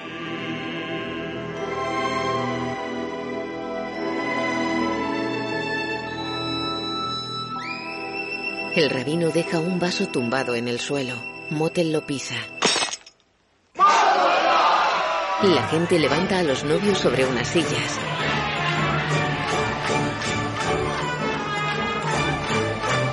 Sientan a Motel junto a una mesa.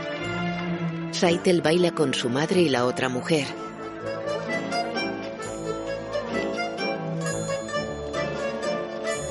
Baila sonriente con Odel y Hannah.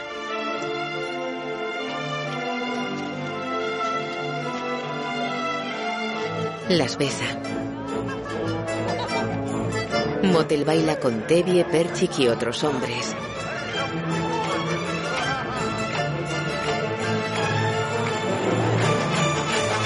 Las mujeres bailan aparte. Entre los hombres, alguien alza una botella de vino. Los demás tratan de alcanzarla. Un músico se pone entre hombres y mujeres. Ambos grupos están separados por una cuerda que divide las mesas y el espacio de baile. El hombre de la botella sirve un vaso al mendigo. El hombre hace una reverencia y muestra la botella a los presentes. Se la pone lentamente sobre el sombrero. La suelta. Baila suavemente levantando y bajando las manos por encima de la cabeza.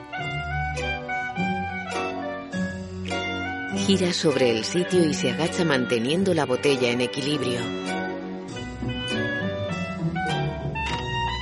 Otro hombre con una botella sobre el sombrero se une al baile. Actúan acompasados.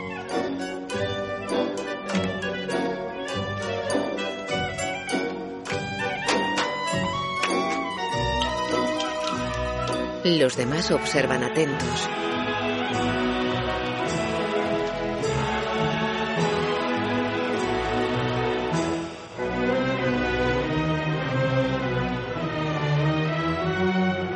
Se unen otros dos bailarines con botellas sobre la cabeza. Los cuatro bailan de un lado a otro cogidos de la mano. Mueven al mismo tiempo los pies.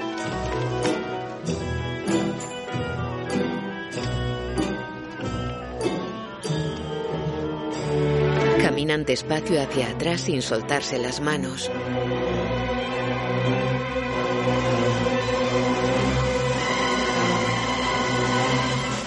Se arrodillan. Avanzan extendiendo completamente una pierna y luego la otra.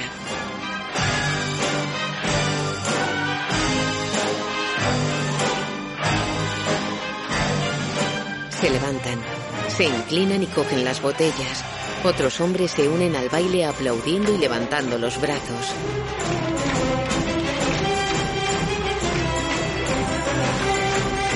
Se cruzan unos con otros, giran agarrados de un brazo y se sueltan.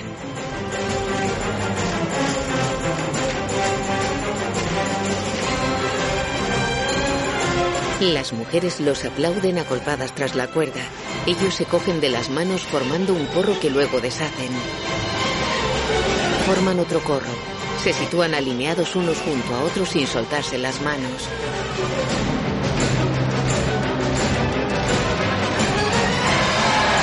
Levantan a Motel sobre ellos sujetándole las piernas. Lo bajan y lo saludan. Terry se acerca a él.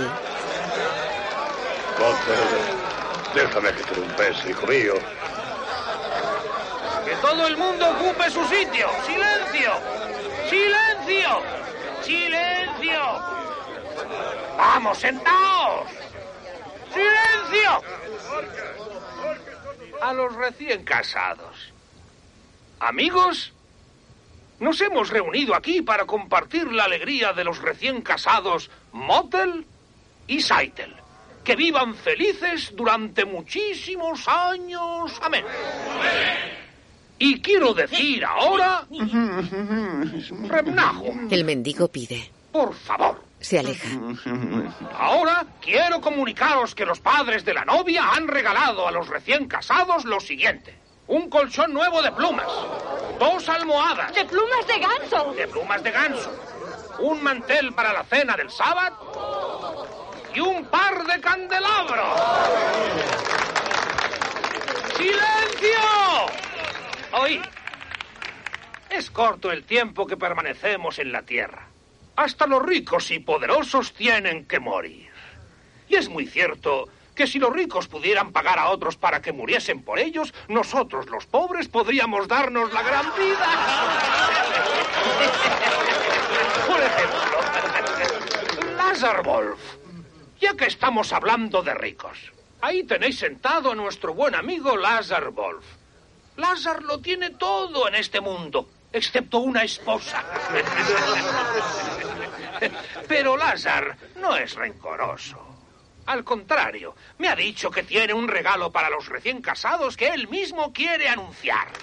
¡Vamos, Lazar! ¡Vamos! Lázaro se levanta. Como Morja acaba de decir, no guardo rencor de ninguna clase. Lo hecho, hecho está. Voy a regalar a los recién casados cinco coches. Uno para celebrar cada uno de los cinco primeros sábados eh, de su vida matrimonial. Tevye se levanta. Reb, Reb Lazar Wolf, eres una buena persona y en nombre de mi hija y del que ya es su marido, siéntate. Acepto tu regalo. Hay un dicho famoso que dice... Tevye, como ya no voy a casarme con tu hija, no tengo por qué soportar tus dichos. Pero si quisieras escucharme solo ¿Por un qué momento... tengo que escucharte? Un hombre que ha roto un compromiso. Ah, ya tengo lo derecho a hablar. ¿Pero qué derecho? Esta boda no es la tuya. Tenía que haberlo sido. Pero no lo es, gracias Es un informal. Siéntate Pero ya. él me ha puesto en evidencia delante de todo el pueblo. ¡Cállense! Rabino, diga algo. Pues digo. digo que todos nos sentemos. Sí. Bien, todos hemos oído lo que ha dicho el rabino. Sentémonos. Ahora voy a cantar una cancioncilla. Motel pone una manzana en el plato de Tevye. Este la aparta molesto. Golpea la mesa con una botella y se levanta. ¡Fuera! resguardarte tus pollos enfermos. Mis pollos no tienen nada que ver. Concertamos un compromiso. Las condiciones aún no estaban fijadas. No le creáis que es mentira. Cállese, suyo. Cállate. Un carnicero siempre será un carnicero. Y un embustero siempre será un embustero. Pero bueno, esta No es mi razón. derecho a... Tú te callas. ¿Queréis callaros? Silencio, que estoy cantando. Perchik. ¡Silencio! ¡Silencio! ¿A qué viene toda esta varaunda? Que bebieron por ello. Un compromiso. Un trato. No son más que tonterías. Seidel quería casarse con Motel, no con Lazar. ¿Puede decidir una jovencita por sí misma? ¿Por qué no? Si ellos se quieren. ¿Quererse? Esto es terrible. Es un revolucionario. Entonces, ¿las casamenteras qué? Músicos, tocado un baile, todo el mundo a bailar. Esto es una boda. Menuda boda. ¿Qué hace ese hombre? Perchik, no siga. ¿Quién va a bailar conmigo? Eso es pecado. No es pecado bailar en una boda. ¿Pero con una chica? Sí, con una chica. Eso es lo que trae consigo el cobijar a un salvaje en tu casa. No es un salvaje. Sus ideas son algo distintas de las nuestras, pero... Perchik, ven acá. Es un pecado. No es pecado. Pregúntenle al rabino. Anden, pregúntenle. ¿Qué dice, rabino? Usted tiene la palabra. El bailar. ¿Qué? Eh, bueno, no es que esté exactamente prohibido, pero... ¿Lo veis? No está prohibido. Por lo tanto, no es pecado. Veamos. ¿Quién quiere bailar conmigo? Las mujeres lo rehuyen. Él extiende una mano hacia Odell. Perchik. Ella se levanta. Odell. Es solo un baile, mamá. por favor. Perchik suelta la cuerda. Qué bien. Tocad. Odell va hacia él. Se saludan inclinándose el uno hacia el otro. Él extiende una mano hacia la joven. Ella mira inquieta alrededor. Le coge la mano. Bailando con un hombre. Está bailando con un hombre. Sí, ya veo que está bailando con un hombre. Perchik y Odell giran cogidos de las manos. Y yo voy a bailar ahora con mi mujer. ¡Golda! Ven aquí. ¡Golda! Motel se acerca a Saitel.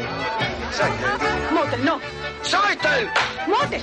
Saitel y Motel se unen al baile. Lázaro está con la casamentera. ¿Te das cuenta? Tú eres la única responsable de todo esto y yo no puedo soportarlo. Algunas muchachas bailan entre sí.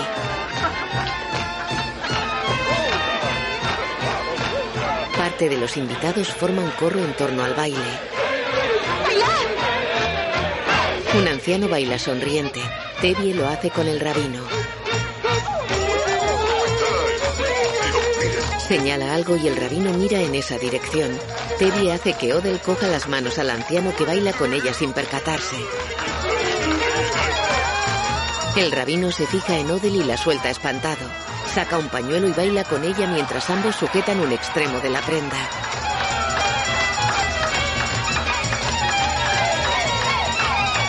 Solo el rabino baila levantando los brazos.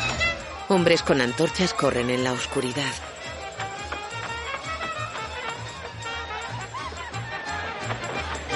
Los invitados a la boda aplauden a los que bailan. Llegan los hombres con las antorchas. Es un grupo de eslavos a pie acompañados por varios jinetes. Los judíos los miran impresionados.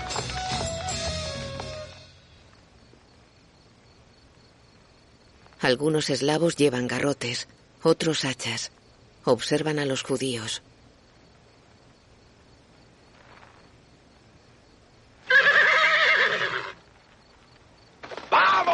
Cargan derribando las mesas. Los invitados corren.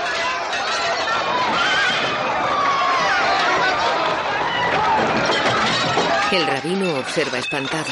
Dos hombres desgarran el ajuar de cama de los novios. Perchik se tira contra uno de ellos.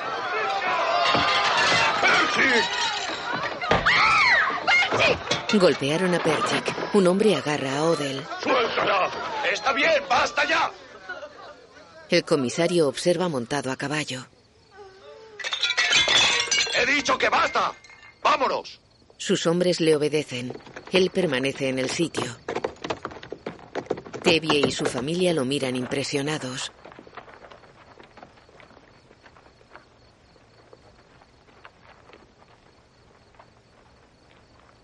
Eh, órdenes son órdenes. ¿Comprendes?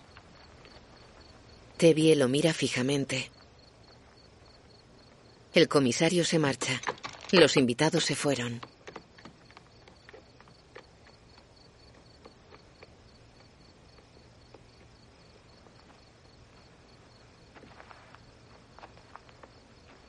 Odell se va con Perchik. Tevye mira al resto de su familia. Ellos le observan abrazados unos a otros.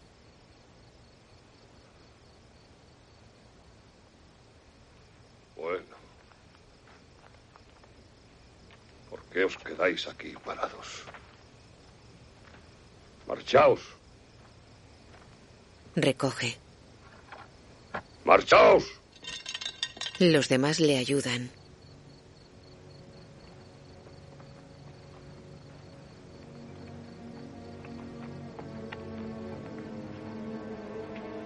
Él da unos pasos mirando aturdido alrededor. Gira hacia el ruido. Un carro en llamas cae al río. En el pueblo, los eslavos rompen farolas y destrozan comercios.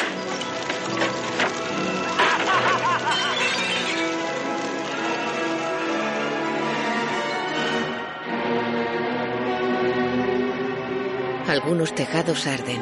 Tevye gesticula incrédulo mirando al cielo.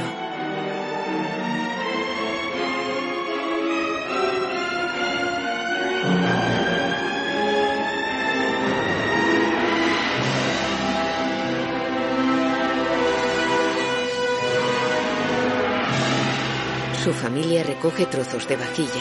Saitel coge uno de los candelabros del ajuar tirado en el suelo entre las plumas de las almohadas. Imagen funde a negro.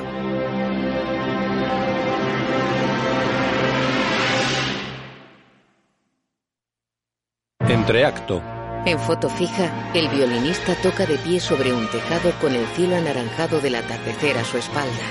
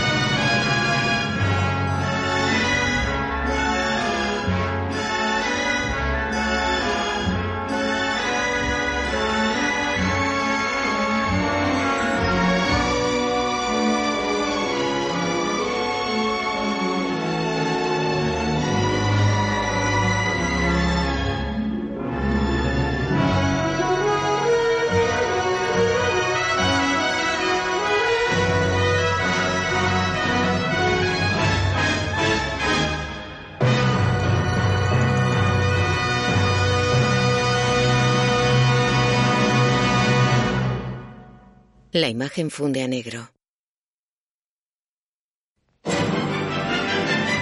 De día, el cielo está plenizo sobre un maizal. Las plantas están secas.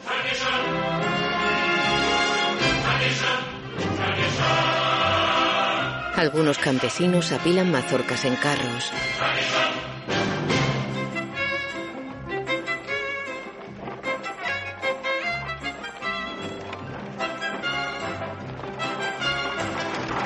Tres personas cortan las plantas de maíz. Entre ellas crecen calabazas. Tevye camina tirando de su caballo que arrastra el carro con las lecheras. Problemas, problemas. Eso es todo lo que oyes de mí, ¿verdad? Pero ¿a quién sino a ti? ¿Podemos nosotros los pobres exponer nuestros problemas? En la granja, Y sabes, a veces me pregunto, ¿Quién hace caso de tus problemas? Mira al cielo. A un cerdo. Lárgate. Coge una lechera. La rellena con el contenido de otra. Lo cierto es que Motel y Chaitel llevan ya bastante tiempo casados. Trabajan sin cesar. ¿Y qué? Son tan pobres como las ardillas en invierno. Pero son tan felices que no se dan cuenta de lo pobres que son. Se acerca a un carro cargado con maíz. Coge un cesto lleno de mazorcas y lo pone en el carro del caballo. Motel no cesa de hablar de una máquina de coser. Sí, ya sé que estás muy ocupado ahora. Guerras, revoluciones, inundaciones, plagas, todas esas cosillas que acercan a los hombres más a ti. Pero, ¿no podrías prestarle atención un momento y conseguirle la máquina esa? ¿Ah? Sí. Y mientras andas por la vecindad, eh, podrías de paso eh, echarle un vistazo a la pata de mi caballo. Oh, quizá estoy molestando demasiado. Perdona, perdona. Pero como dice el libro sagrado, el que... Pero ¿quién soy yo para decirte a ti precisamente lo que dice el libro sagrado? Perchik y Odell caminan por la orilla del río. ¿De modo que tienes que irte? Sí, ¿Tan pronto? sí. Mañana por la mañana. Avanzan a unos tres metros de distancia el uno del otro. ¿Solo? No, con varios amigos. Y por supuesto nos reuniremos con otros. ¿Dónde? En la ciudad, en Kiev. Odell, hay cosas que ni a ti puedo decirte. Sí, claro. Se aleja. Por favor, no te enfades. ¿Por qué me había de enfadar? Si tienes que irte, vete. Tengo que irme. Eso ya me lo has dicho. Van a producirse grandes cambios en todo este país. Cambios enormes. Pero no podrán realizarse nunca por sí solos. Claro, ¿crees que si no vas tú No personalmente únicamente yo, sino mucha gente. Mm, Judíos, gentiles, mucha gente disconforme con lo que pasa. ¿Comprendes? Desde luego que te comprendo. Tú quieres irte. Así que... Adiós. Odell, escúchame. Tengo una labor que hacer. La más grande que un hombre pueda realizar. Es que no lo comprendes. Sí, Perchik. Se va. Odell. Odell. La sigue. Odell, espera. Odell, hay una cuestión. Cierta cuestión que quiero discutir contigo. ¿Sí? Es una cuestión política. ¿Y cuál es? La cuestión del matrimonio. Paran. ¿Esa es una cuestión política? Pues sí. Todo es cuestión política. Por lo tanto, las relaciones entre un hombre y una mujer tienen una base socioeconómica. El matrimonio tiene que basarse en una compenetración, una actitud y una filosofía comunes ante la sociedad. ¿Y el amor qué? Sí, claro. Eso es también necesario. Tales relaciones eh, pueden tener un valor social positivo. Cuando dos seres se enfrentan al mundo con unidad y solidaridad, Y con amor. sí, es un elemento importante. Ella lo mira expectante. De todos modos, yo personalmente estoy más a favor de eh, las relaciones socioeconómicas. Creo que... Estás pidiéndome que me case contigo. Bueno, en un sentido teórico, sí, te lo pido. Confiaba en que lo harías. Soy muy feliz, Odell. Soy muy, muy feliz. Le estrecha una mano y se la besa.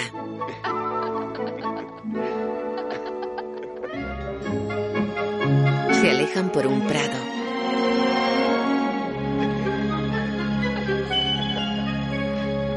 Tevye cruza un puente tirando del carro.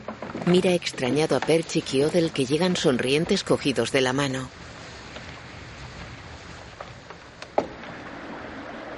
Los jóvenes se acercan a él que deja el carro. Buenas tardes. Buenas tardes, Reptevie. Tengo que darle malas noticias. ¿Qué? Que tengo que irme. ¿Cuándo? Mañana por la mañana. Ah, no sabes cuánto lo siento, Perchik. Te echaremos de menos. Pero también tengo buenas noticias. ¿Ah, sí? Puede darme la enhorabuena. Pues enhorabuena, pero ¿por qué? Nos hemos prometido. ¿Es cierto? Sí, papá, nos hemos prometido. Ah, no, eso no. Ya sé que tú le gustas a él y que él te gusta a ti. Pero tú te marchas ahora y tú te quedas. Por lo tanto, buen viaje, Perchik, que seas muy feliz. Y mi respuesta es que no. Pero escucha, papá, no lo entiendes. Sí que entiendo, sí que entiendo. Di mi consentimiento a Motel y Saitel y vosotros creéis que también tenéis derecho. Lo siento, Percy, tú me eres simpático. Pero tienes que marcharte, así que vete en paz. Sigo respondiendo que no. Repito que no has entendido, Y papá. tú no oyes lo que digo, he dicho que no. Reptevie, no es su consentimiento lo que pedimos, sino su bendición. Vamos a casarnos. Tevie se acerca a él. ¿Que no me pedís mi consentimiento? Pe- pero quisiéramos tu bendición, papá. Tevie queda pensativo. Le parece increíble. Se pregunta para qué quieren su bendición. ¿Para pasar sobre su cabeza? Señala que Tzaitel y Motel al menos le consultaron, pero ellos se casarán de todos modos. You'll marry him. What do you want from me? Go on. Les dice que se vayan, que le quiten la barba y el sombrero.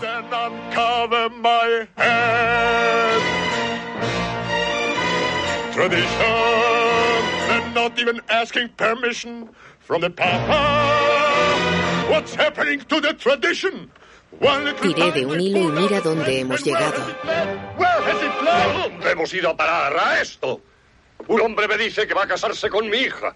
No solicita mi permiso, lo dice simplemente y empieza por abandonarte.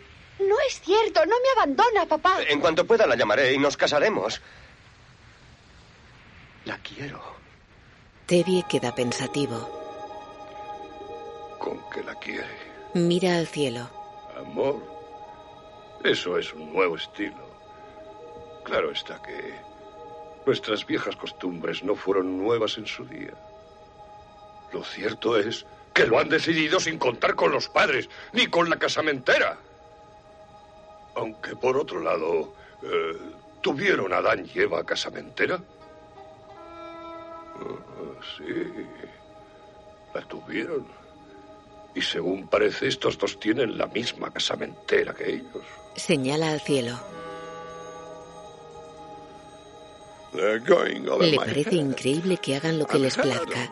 Considera absurdo que le pidan su bendición.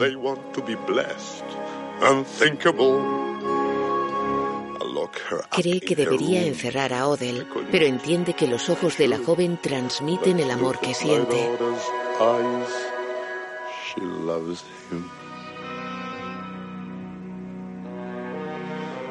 Tradition!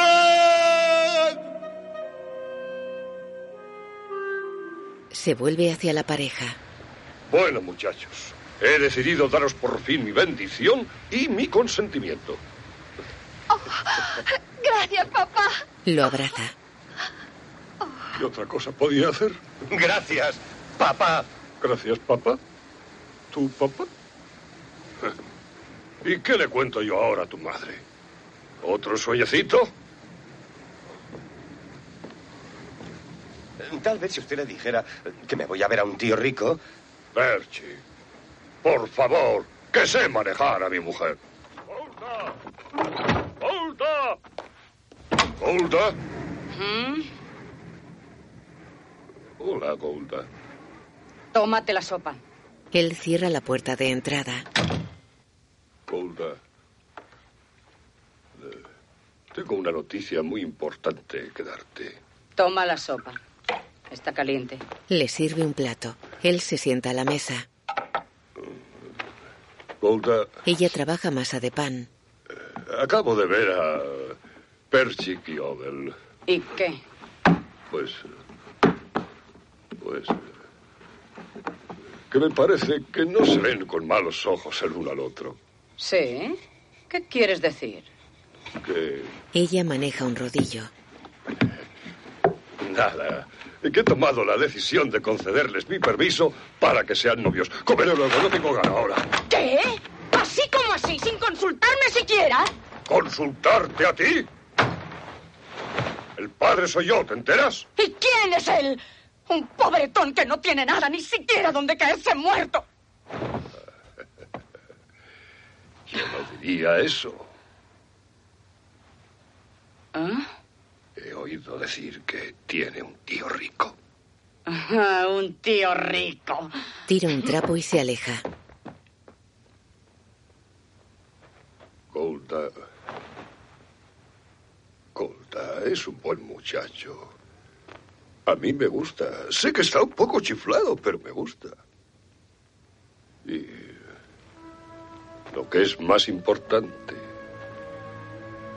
A Oden le gusta.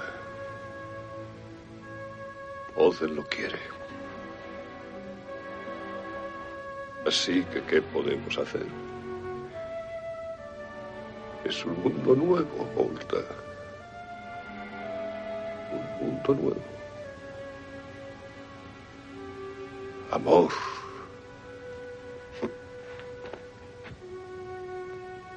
Golda. Do you love ¿Me quieres? Do I what? ¿Qué? Do you love Do ¿Que I si te quiero? you? Without all Con los casamientos y los problemas en el pueblo estás agotado. You're Túmbate. upset, you're worn out. Go inside, go lie down. Maybe it's O será una indigestión. No, Golda, I'm asking you a question. Do you love You're a Estás tonto. ¿Pero you me quieres? love me? Do I ¿Te quiero? love you? Well, For 25 En 25 years años I've he cocinado, limpiado, criado a tus cleaned hijas your y ordeñado las vacas. ¿Por qué hablar de amor?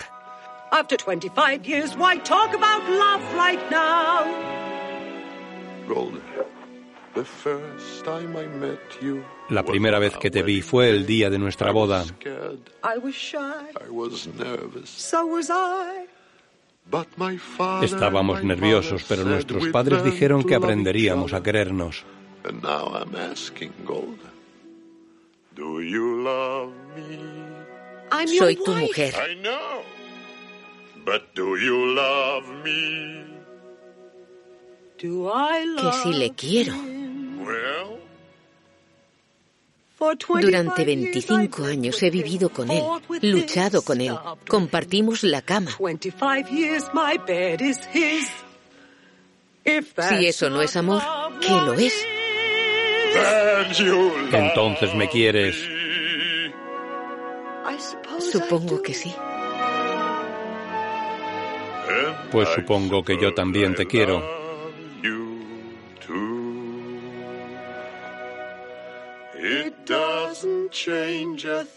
No cambia nada. but even so, Pero aún así, after 25 years, tras 25 años, es bonito saberlo. it's nice to know.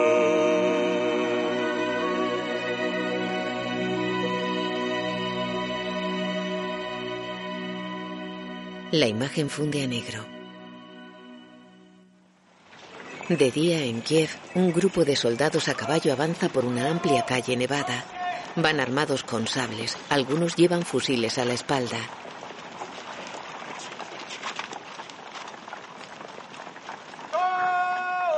Paran. ¡Polo! Perchik está ante una multitud. En el futuro ya no podrán robaros los beneficios de vuestro trabajo, ni se le podrá negar al que trabaja sus legítimos derechos. Y ese momento ha llegado. Ha sonado la hora. Estamos aquí ante vosotros no uno, sino muchos, muchos como vosotros. Iguales que vosotros, afanándonos para lograr una vida mejor. Y yo os exhorto a que os unáis a nosotros. Unámonos en busca de una justicia que hasta ahora nos ha sido negada? Y a la que como hombres tenemos derecho. Los vientos de la libertad han empezado por fin a soplar sobre Rusia. Los soldados se aproximan. Parte de la multitud huye.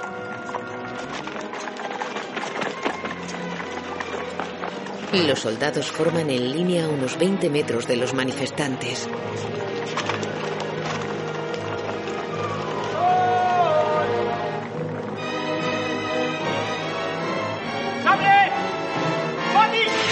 Los jinetes desenvainan los sables. Algunos manifestantes tratan de huir. Los soldados cargan contra la multitud. Se dividen persiguiendo a quienes huyen por calles aledañas. Varios manifestantes caen a golpe de sable. Un hombre levanta una bandera roja caída. En la plaza de Anatevka, Saitel. Buenos días, Esther. la casamentera se acerca a Tzaitel. Ah, Saitel, Saitel. Buenos días, Yente. Saitel, he pasado por delante de la casa del correo y he entrado a saludar y ver cómo van las cosas. No cuesta nada ser amable con el prójimo. Ah, y hay tan poca gente que lo merezca. Gentuza. Ah, créeme, Saitel. Si Dios viviera en la tierra, la gente le apedrearía las ventanas. Así que ha ido usted a correos. Sí, y el catero me ha dicho que se ha recibido una carta para tu hermana Odel. Gracias, iré a recogerla. La tengo yo. Es de su pretendiente, Perchik. Oh, a Odell le va a dar mucha alegría. Estaba esperando tener noticias. Pero si está abierta. Ya me la dieron así. Se va. El cielo está gris sobre una vía ferroviaria que atraviesa una llanura. Tevye levanta un banderín situado en un poste.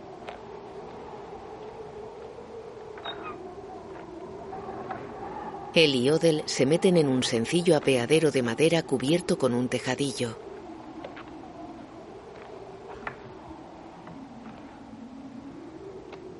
No es preciso que esperes a que llegue el tren, papá. Tienes que servir a tus parroquianos. No te preocupes. Será muy poco lo que tendrán que esperar. Se sientan.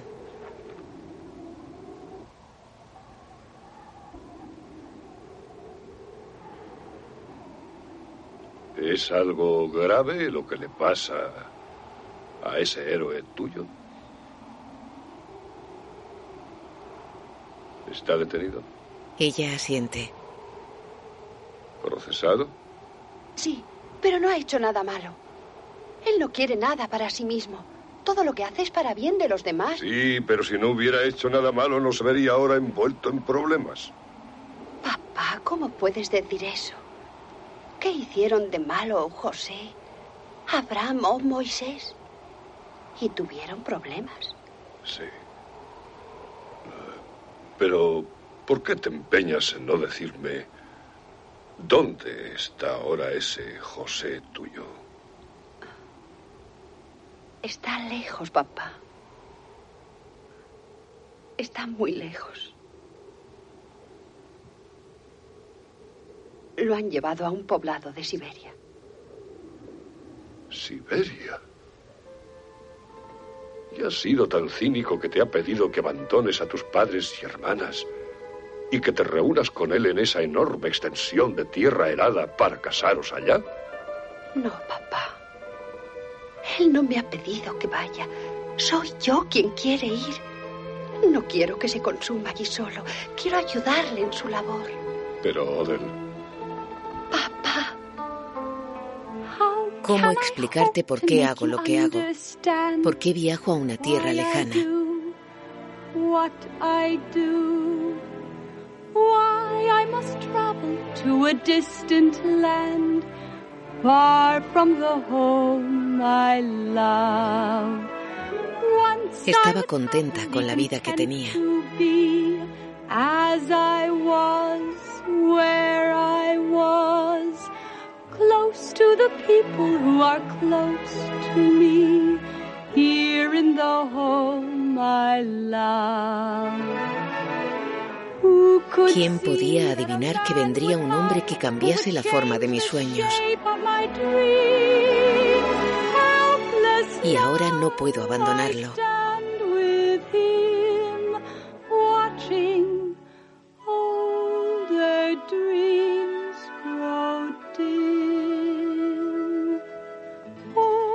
Es una elección llena de melancolía.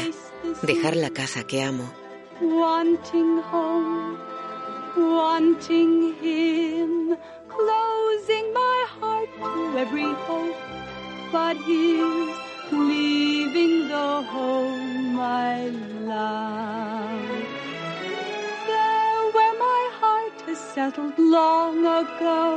Pero debo ir allí donde se ha asentado mi corazón.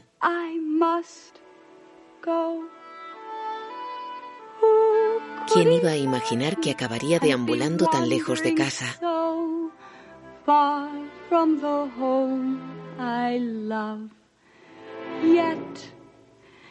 Pero debo ir con mi amor.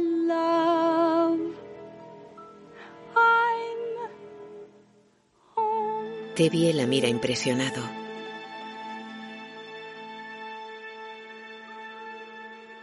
Gira hacia un tren que se acerca expulsando una densa columna de humo.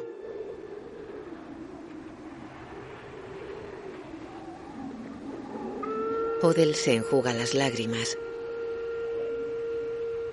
¿Quién habrá allí, hija mía, que esté capacitado para celebrar un casamiento? Aquello es un desierto. Papá, te lo prometo. Nos casaremos como Dios manda. Sí. Sí. Seguramente también habrá allí uno o dos rabinos sufriendo condena. El tren para ante el apeadero.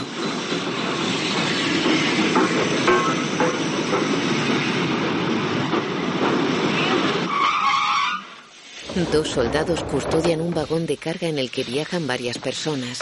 Odell y Tevye se acercan al contiguo.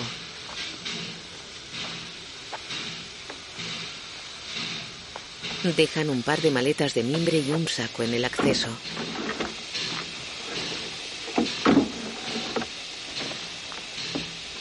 Tevye mira apenado a su hija.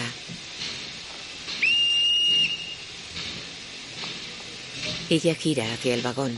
Se vuelve y abraza a su padre. Papá. Únicamente Dios sabe cuándo volveremos a vernos. Entonces, debemos dejar eso en sus manos. Ella sube las escaleras.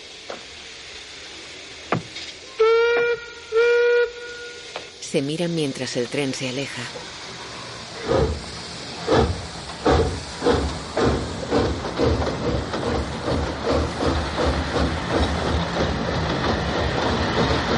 Él avanza unos metros junto a los vagones.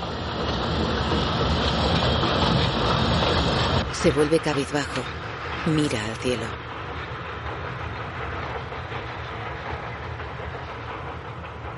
Y ahora cuida de ella.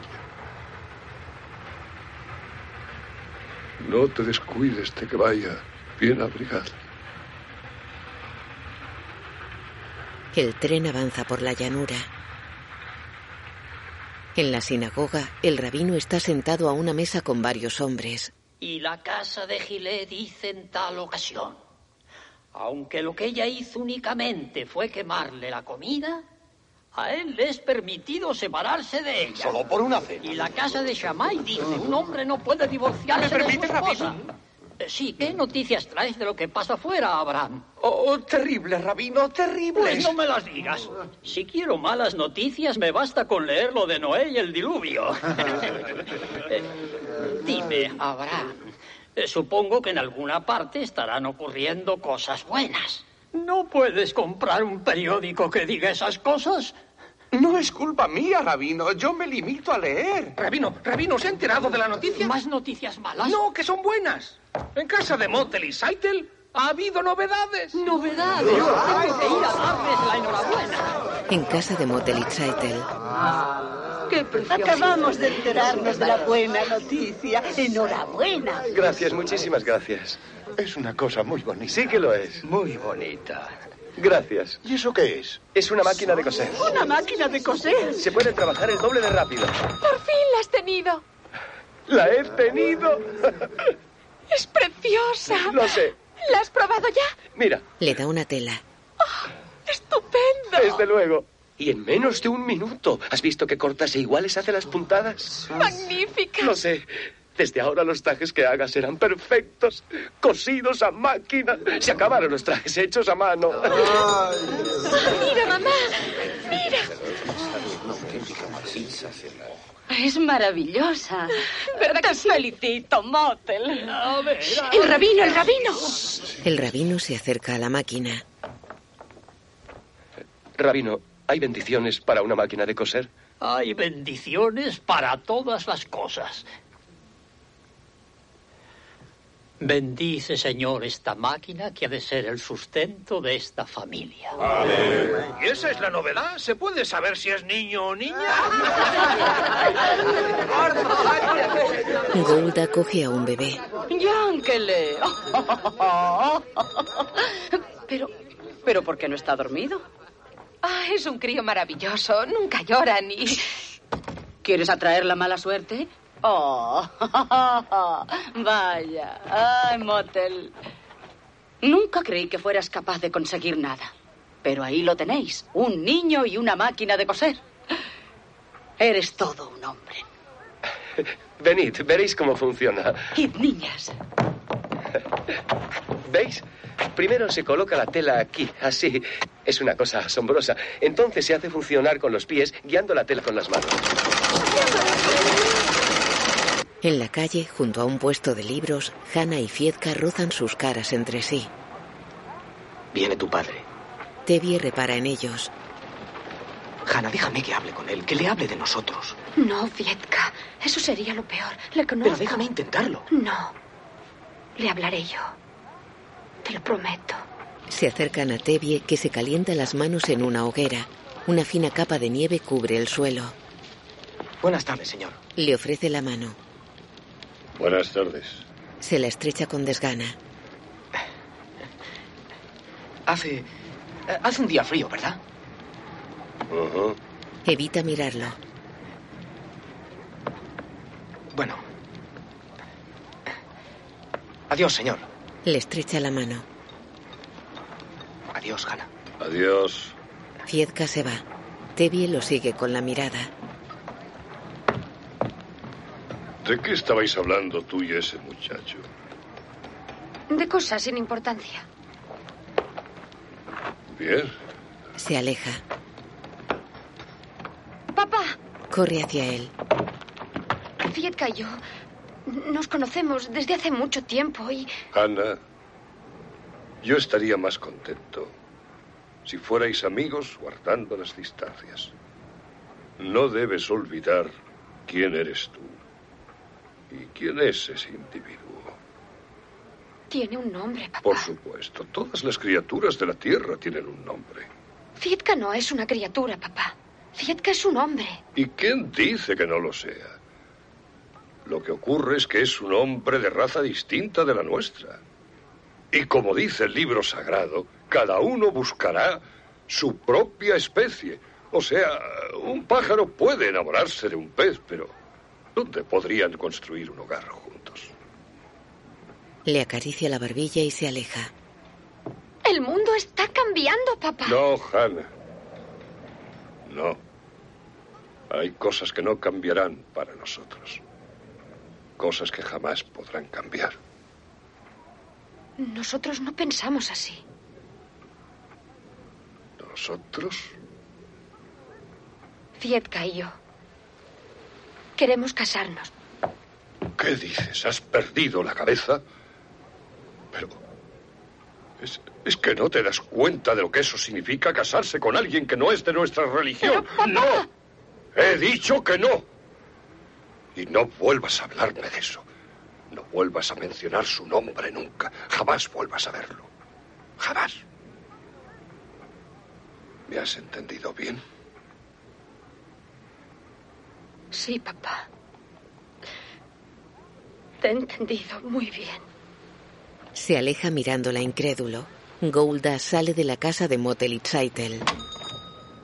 Ah, por fin has llegado. Vámonos, se hace tarde para la cena. Antes quiero ver la máquina de coser de motel. La verás en otro momento, se está haciendo tarde. Mira, Golda, cállate antes de que me enfade, porque cuando yo me enfado ni las moscas se atreven a volar. Uy, qué miedo me das. Cuando terminemos de cenar me desmayaré. Golda, que soy el hombre de la casa. Yo soy el cabeza de familia. Y quiero por encima de todo ver la máquina nueva de motel ahora. Se asoma a la casa de Motel. Ahora vamos a casa. Se marcha con Golda. Hannah queda con la mirada perdida.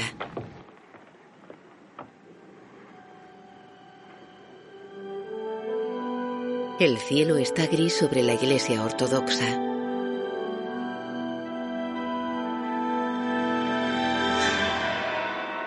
Golda camina por el barrio eslavo. Una bandada de ocas blancas remonta el vuelo cerca de ella. Mira inquieta una pintura situada junto al acceso al templo. Va hacia la iglesia.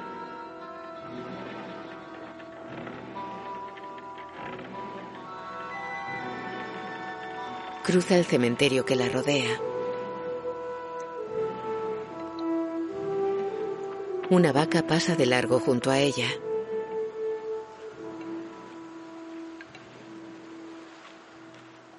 Golda entra en la iglesia. Avanza despacio mirando alrededor.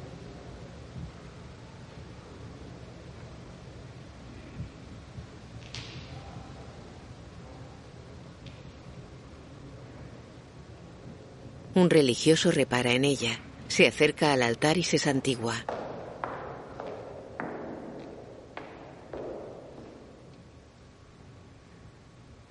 Va hacia Golda. ¿Qué hace usted aquí? ¿Qué desea? Hablar con su excelencia el sacerdote. El reverendo padre. Sí. ¿Para qué quiere verlo? Es un asunto de familia. Un asunto personal. Mi hija. Sí. ¿Qué le pasa a su hija? Si pudiera hablar con el sacerdote. Si pudiera hablar con el reverendo padre. Por favor. Espere aquí. Va hacia el reverendo que está junto al altar. Le habla.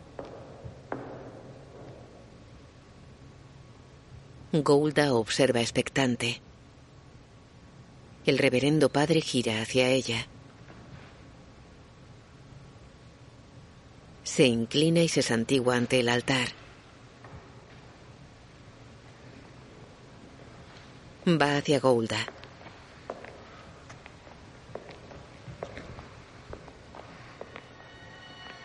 Fuera, ella corre por un camino entre campos de labor.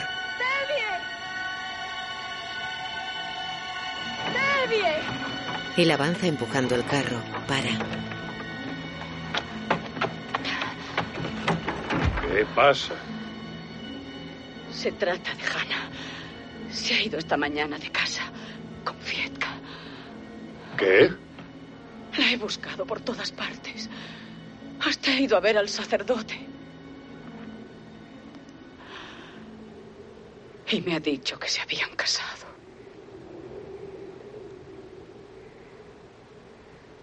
¿Casado? Sí.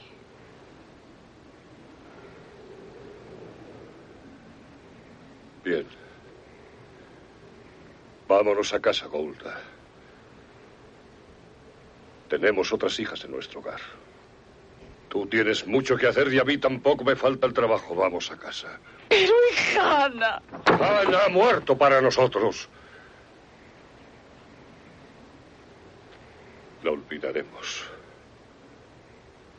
Vámonos a casa. A casa. Se aleja. Él se marcha en sentido contrario.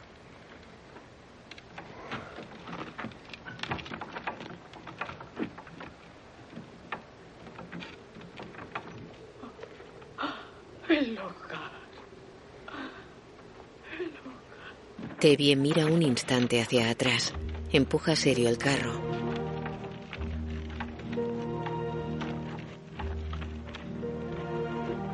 Lamenta el curso de los acontecimientos. Little bird, little javelin. I don't understand what's happening today.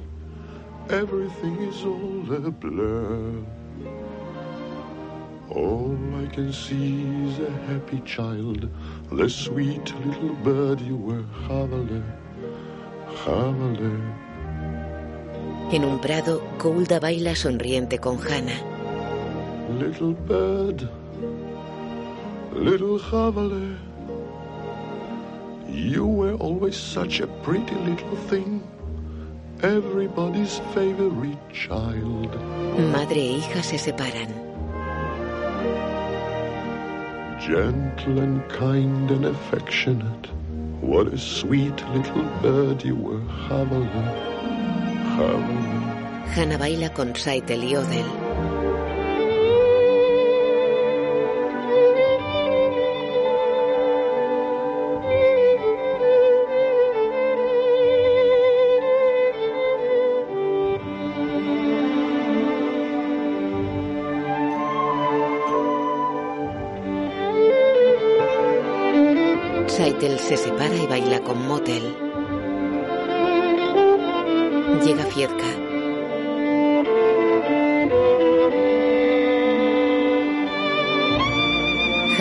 Hacia él.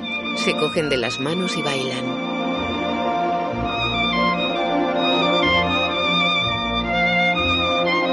Él la coge en brazos y la deja suavemente en el suelo. Hannah va hacia el violinista que toca a pocos metros de ellos. Lo mira indecisa. Se marcha con Fiedka. Tevye permanece sentado en el carro con la mirada perdida.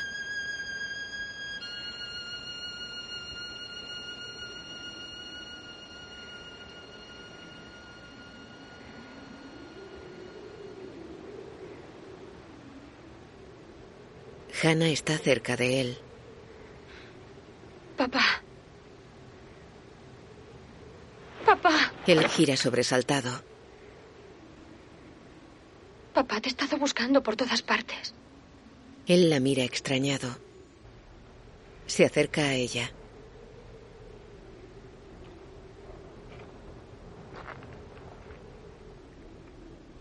Le da la espalda y se aleja empujando el carro.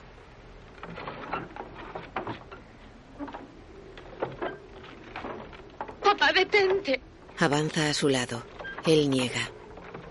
Al menos escúchame. Papá. Te suplico que nos aceptes. Suelta el carro y se aleja pensativo. ¿Aceptarlos? ¿Cómo puedo aceptarlos? ¿Es que acaso puedo renegar de mis creencias? Por otro lado, ¿puedo yo renegar de mi hija?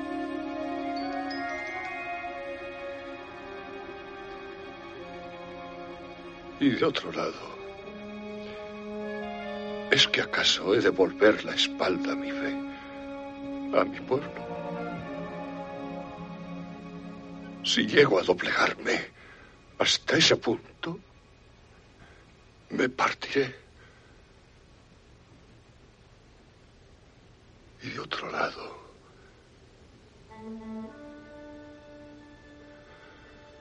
no. No hay ningún otro lado. Va hacia ella. ¡No, Ana! ¡No! ¡No! ¡Pero papá! ¡No! ¡Papá! Él se marcha con el carro.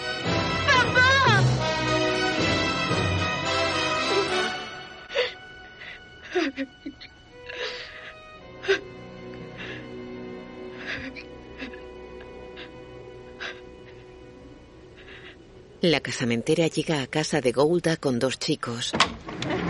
¡Golda! Buenos días, gente. Aquí están, los muchachos de los que te hablé. Magníficos muchachos, Golda.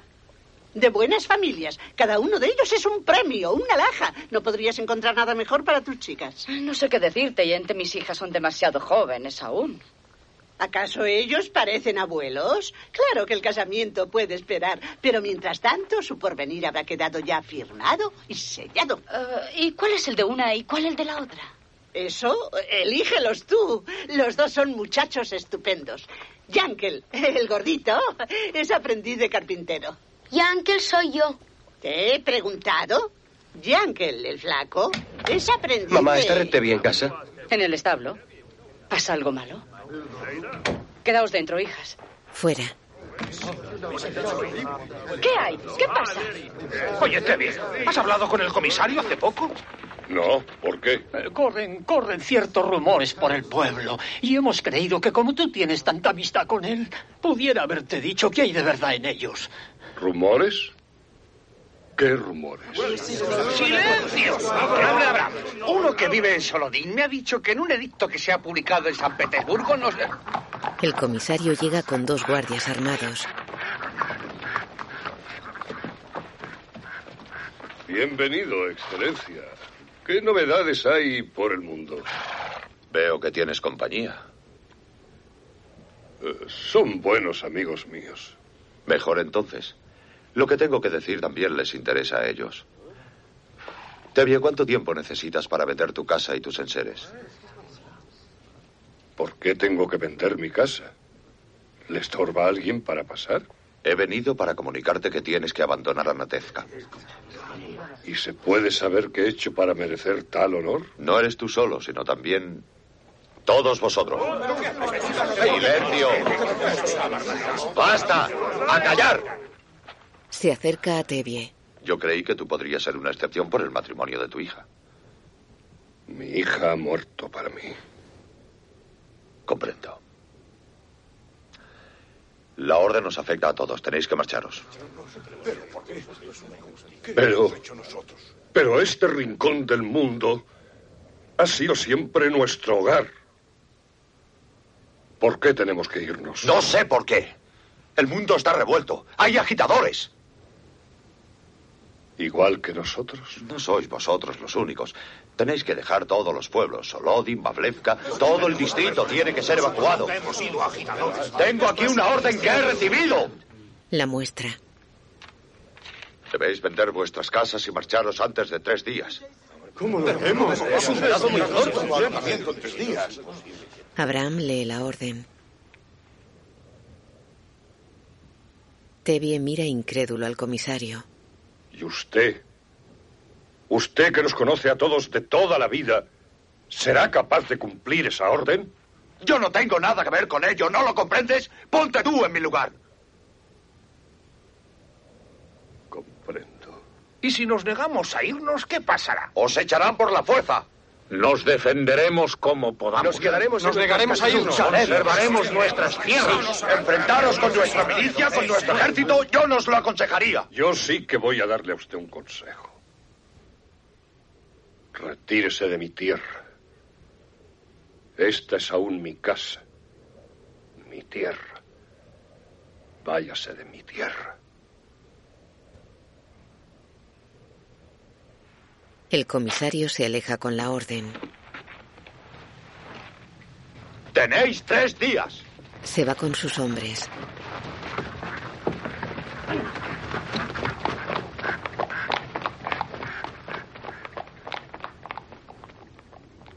Después de vivir aquí toda la vida, una hoja de papel basta para echarte.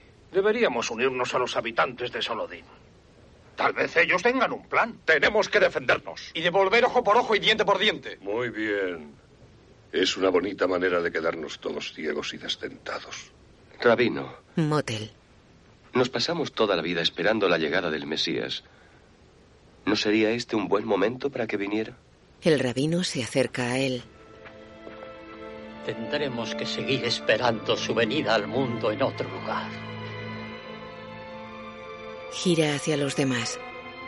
Mientras tanto, id preparando el equipaje. La mayoría se aleja lentamente.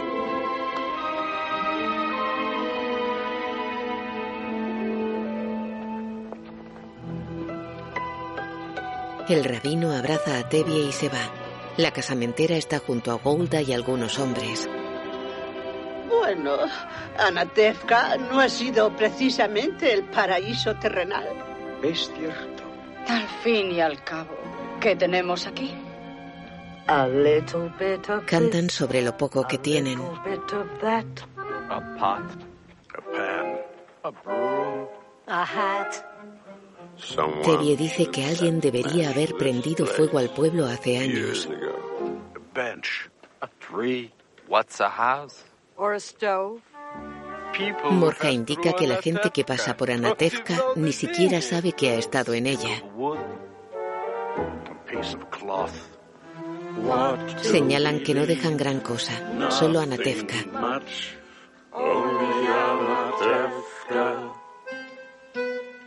La cámara recorre el pueblo.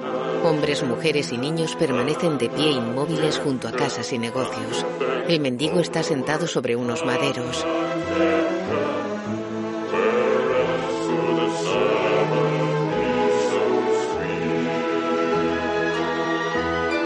Una anciana mira al frente junto a un grupo de mujeres de menor edad. Varios hombres las acompañan.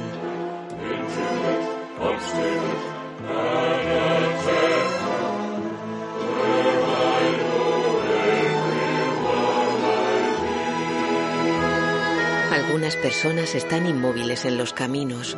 Un grupo de hombres permanece junto a una hoguera.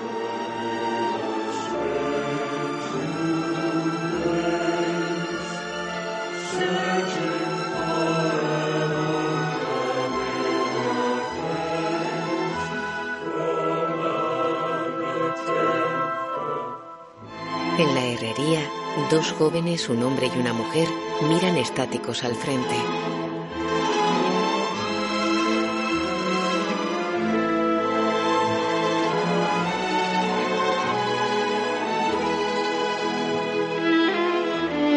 Una estrella de David preside la fachada de la sinagoga. Desde una terraza del edificio, el rabino permanece de pie con la mirada perdida.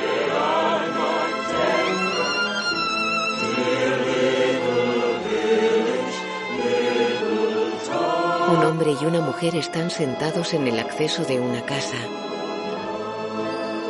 Se suceden los rostros melancólicos del hijo del rabino, de Lázar, de Morja, de la casamentera y de Tebie.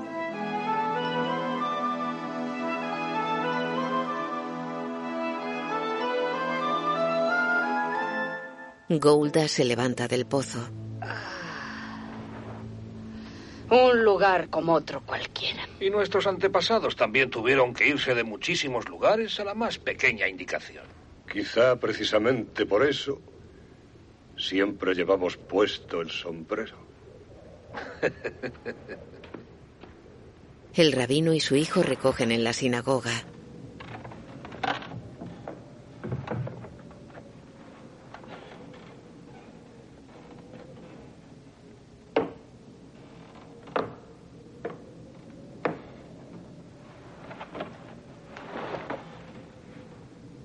El hijo se va.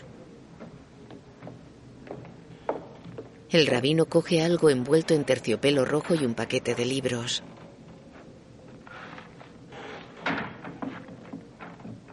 Mira triste alrededor. Una de las paredes está completamente decorada con pinturas y textos en hebreo.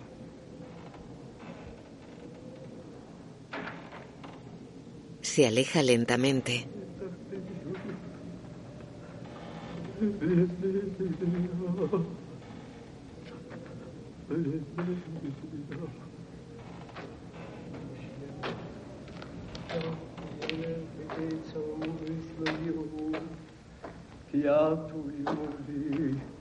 Fuera la gente recoge sus enseres. Un vecino pasa entre las casas empujando una carretilla con algunos bultos.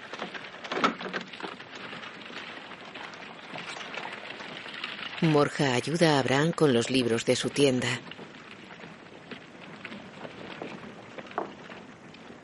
Cientos de vecinos avanzan por las calles con sus pertenencias.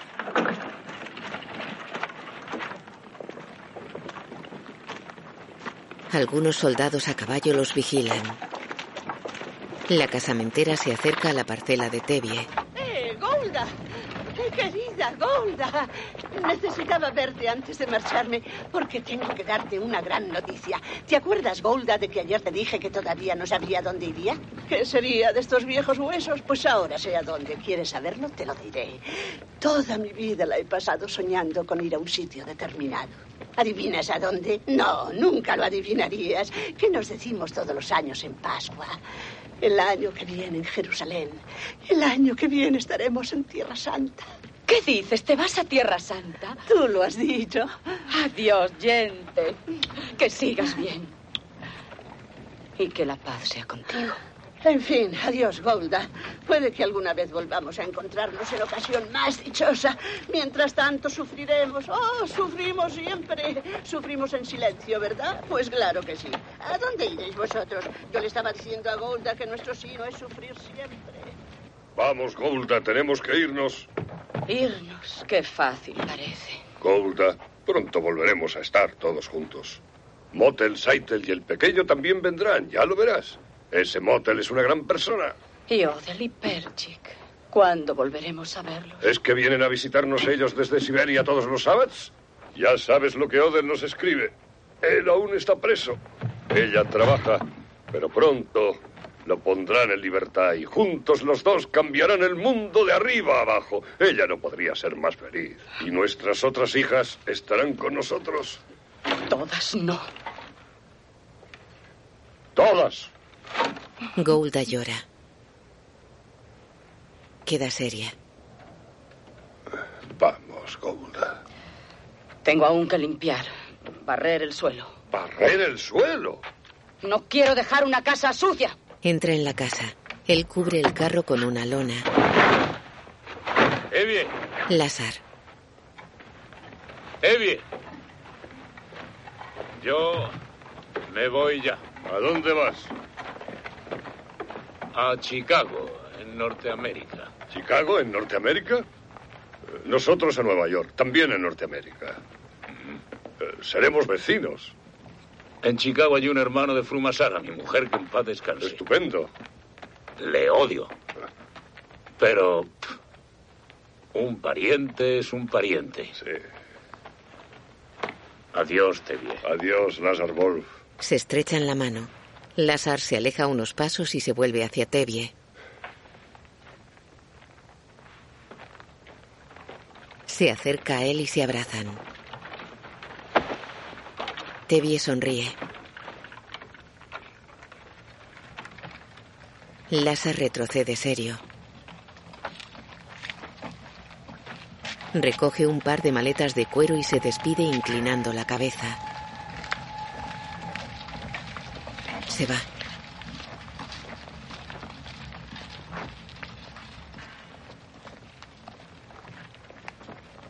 Tevie entra en el establo.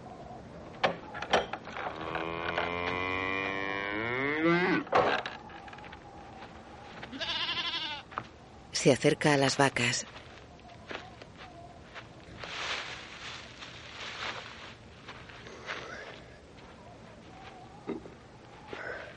Bueno, mis viejas amigas, ha llegado la hora de deciros adiós. Da de beber al caballo. El granjero Busenko vendrá después por todos vosotros. No, no es una mala persona. Si sois buenas con él, él será bueno con vosotras. Acaricia al caballo. Cuídate esa pata, ¿eh? Va hacia la puerta.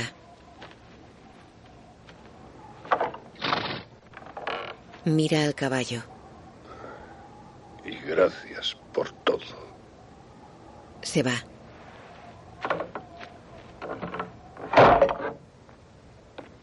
Hanna y Fiezka llegan a la granja. Saitel repara en ellos. Los mira boquiabierta. Hanna. Se abrazan.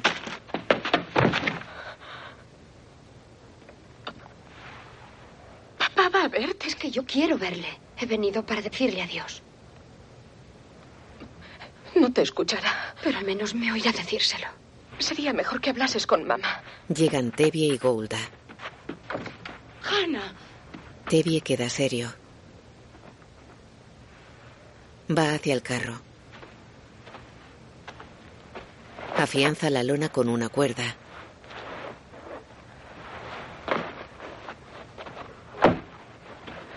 Papá, Él ata la cuerda.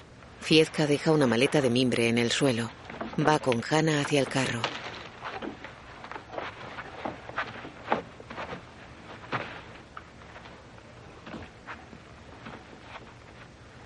papá. Venimos a deciros adiós. Tevye cruza la cuerda sobre la lona. También nosotros nos marchamos de aquí. Nos vamos a Cracovia. No podemos convivir con gentes que hacen esto a sus semejantes. Tevye lo mira serio. Queríamos que lo supieras. Tevye ata la cuerda a las esquinas del carro.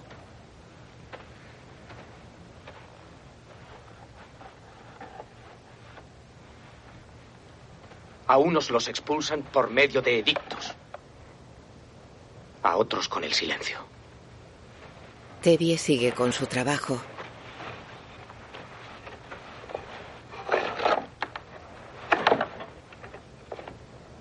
Adiós, papá. Mamá. Tevye ata la cuerda. Vámonos. Hannah retrocede. Recoge unas cestas y se va con Fiezca. Saitel mira impresionada a su padre. Gira hacia su hermana. Adiós, Hannah. Fietka. Tevye levanta la mirada. Y que Dios os acompañe. Saitel gira sonriente hacia él.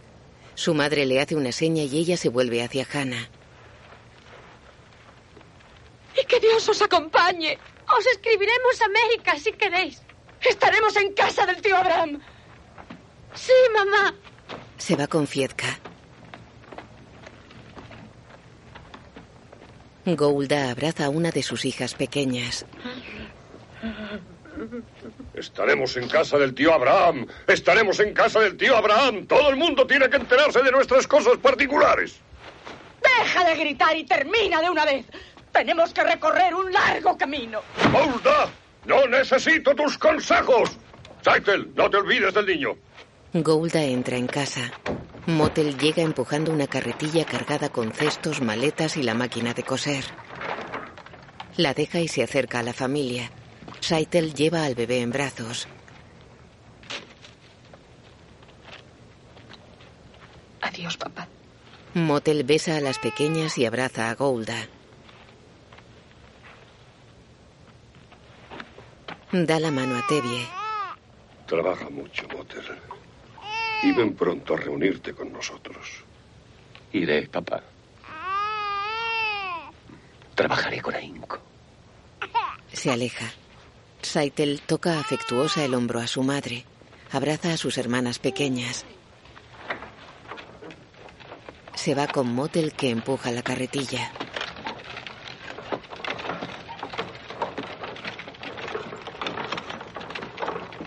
Ambos miran un instante a la familia. Tevye cierra la puerta de la casa.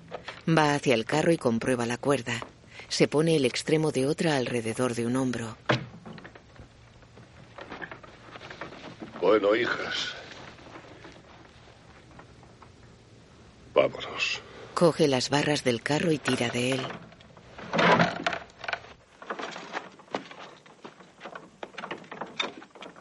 Goulda y las niñas caminan a su lado.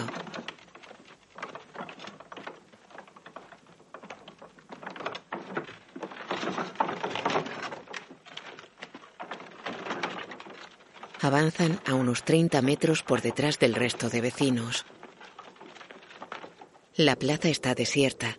Una fina capa de nieve cubre el suelo y los edificios.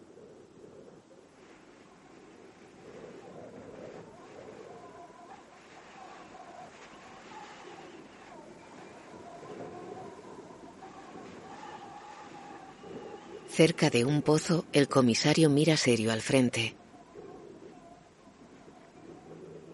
Tevye avanza tirando del carro por un camino embarrado.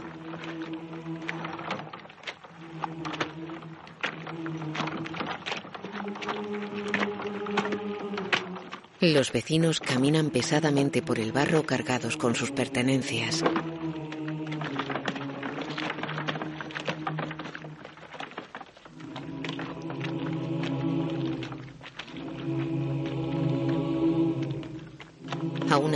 Se le atasca un pequeño carro. Logran sacarlo y prosiguen. Los vecinos cruzan el puente sobre el río.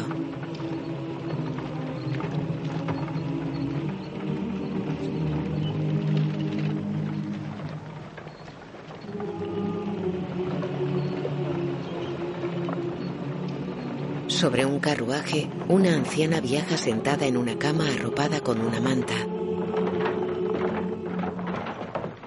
Las orillas del río están cubiertas de nieve.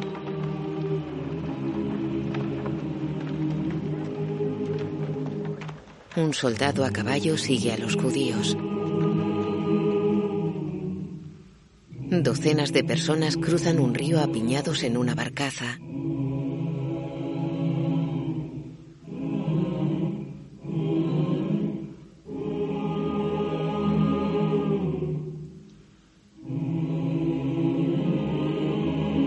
De pie o sentados con la mirada perdida.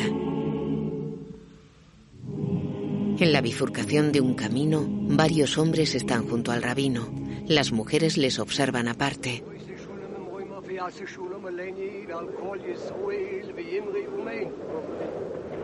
El rabino y los hombres forman un corro.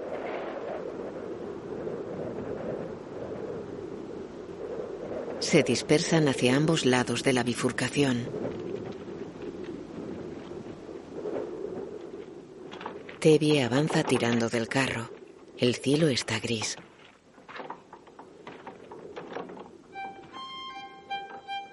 Gira extrañado hacia atrás. A lo lejos, el violinista toca en medio del camino. Mira expectante a Tevye. Este sonríe y le indica que le siga. Avanza tirando del carro.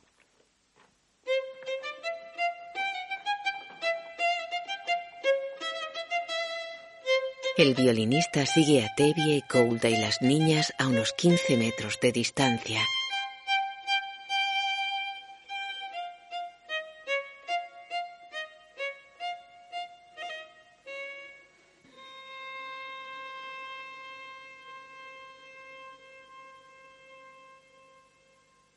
Baja el violín y lo sujeta tras la espalda.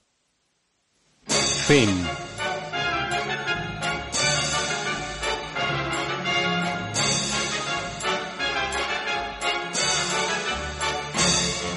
Tevye Topol, Golda Norma Grain, Motel Leonard Frey, Gente Molly Pycon, Lazar Paul Mann, Seitel Rosalind Harris, Odell Michelle Marsh, Perchik Michael Glazer, Fiezca Raymond Lovelock, Morja Seymen Ruskin. Guión audio descriptivo en sistema UDESC escrito y sonorizado en Aristia Producciones.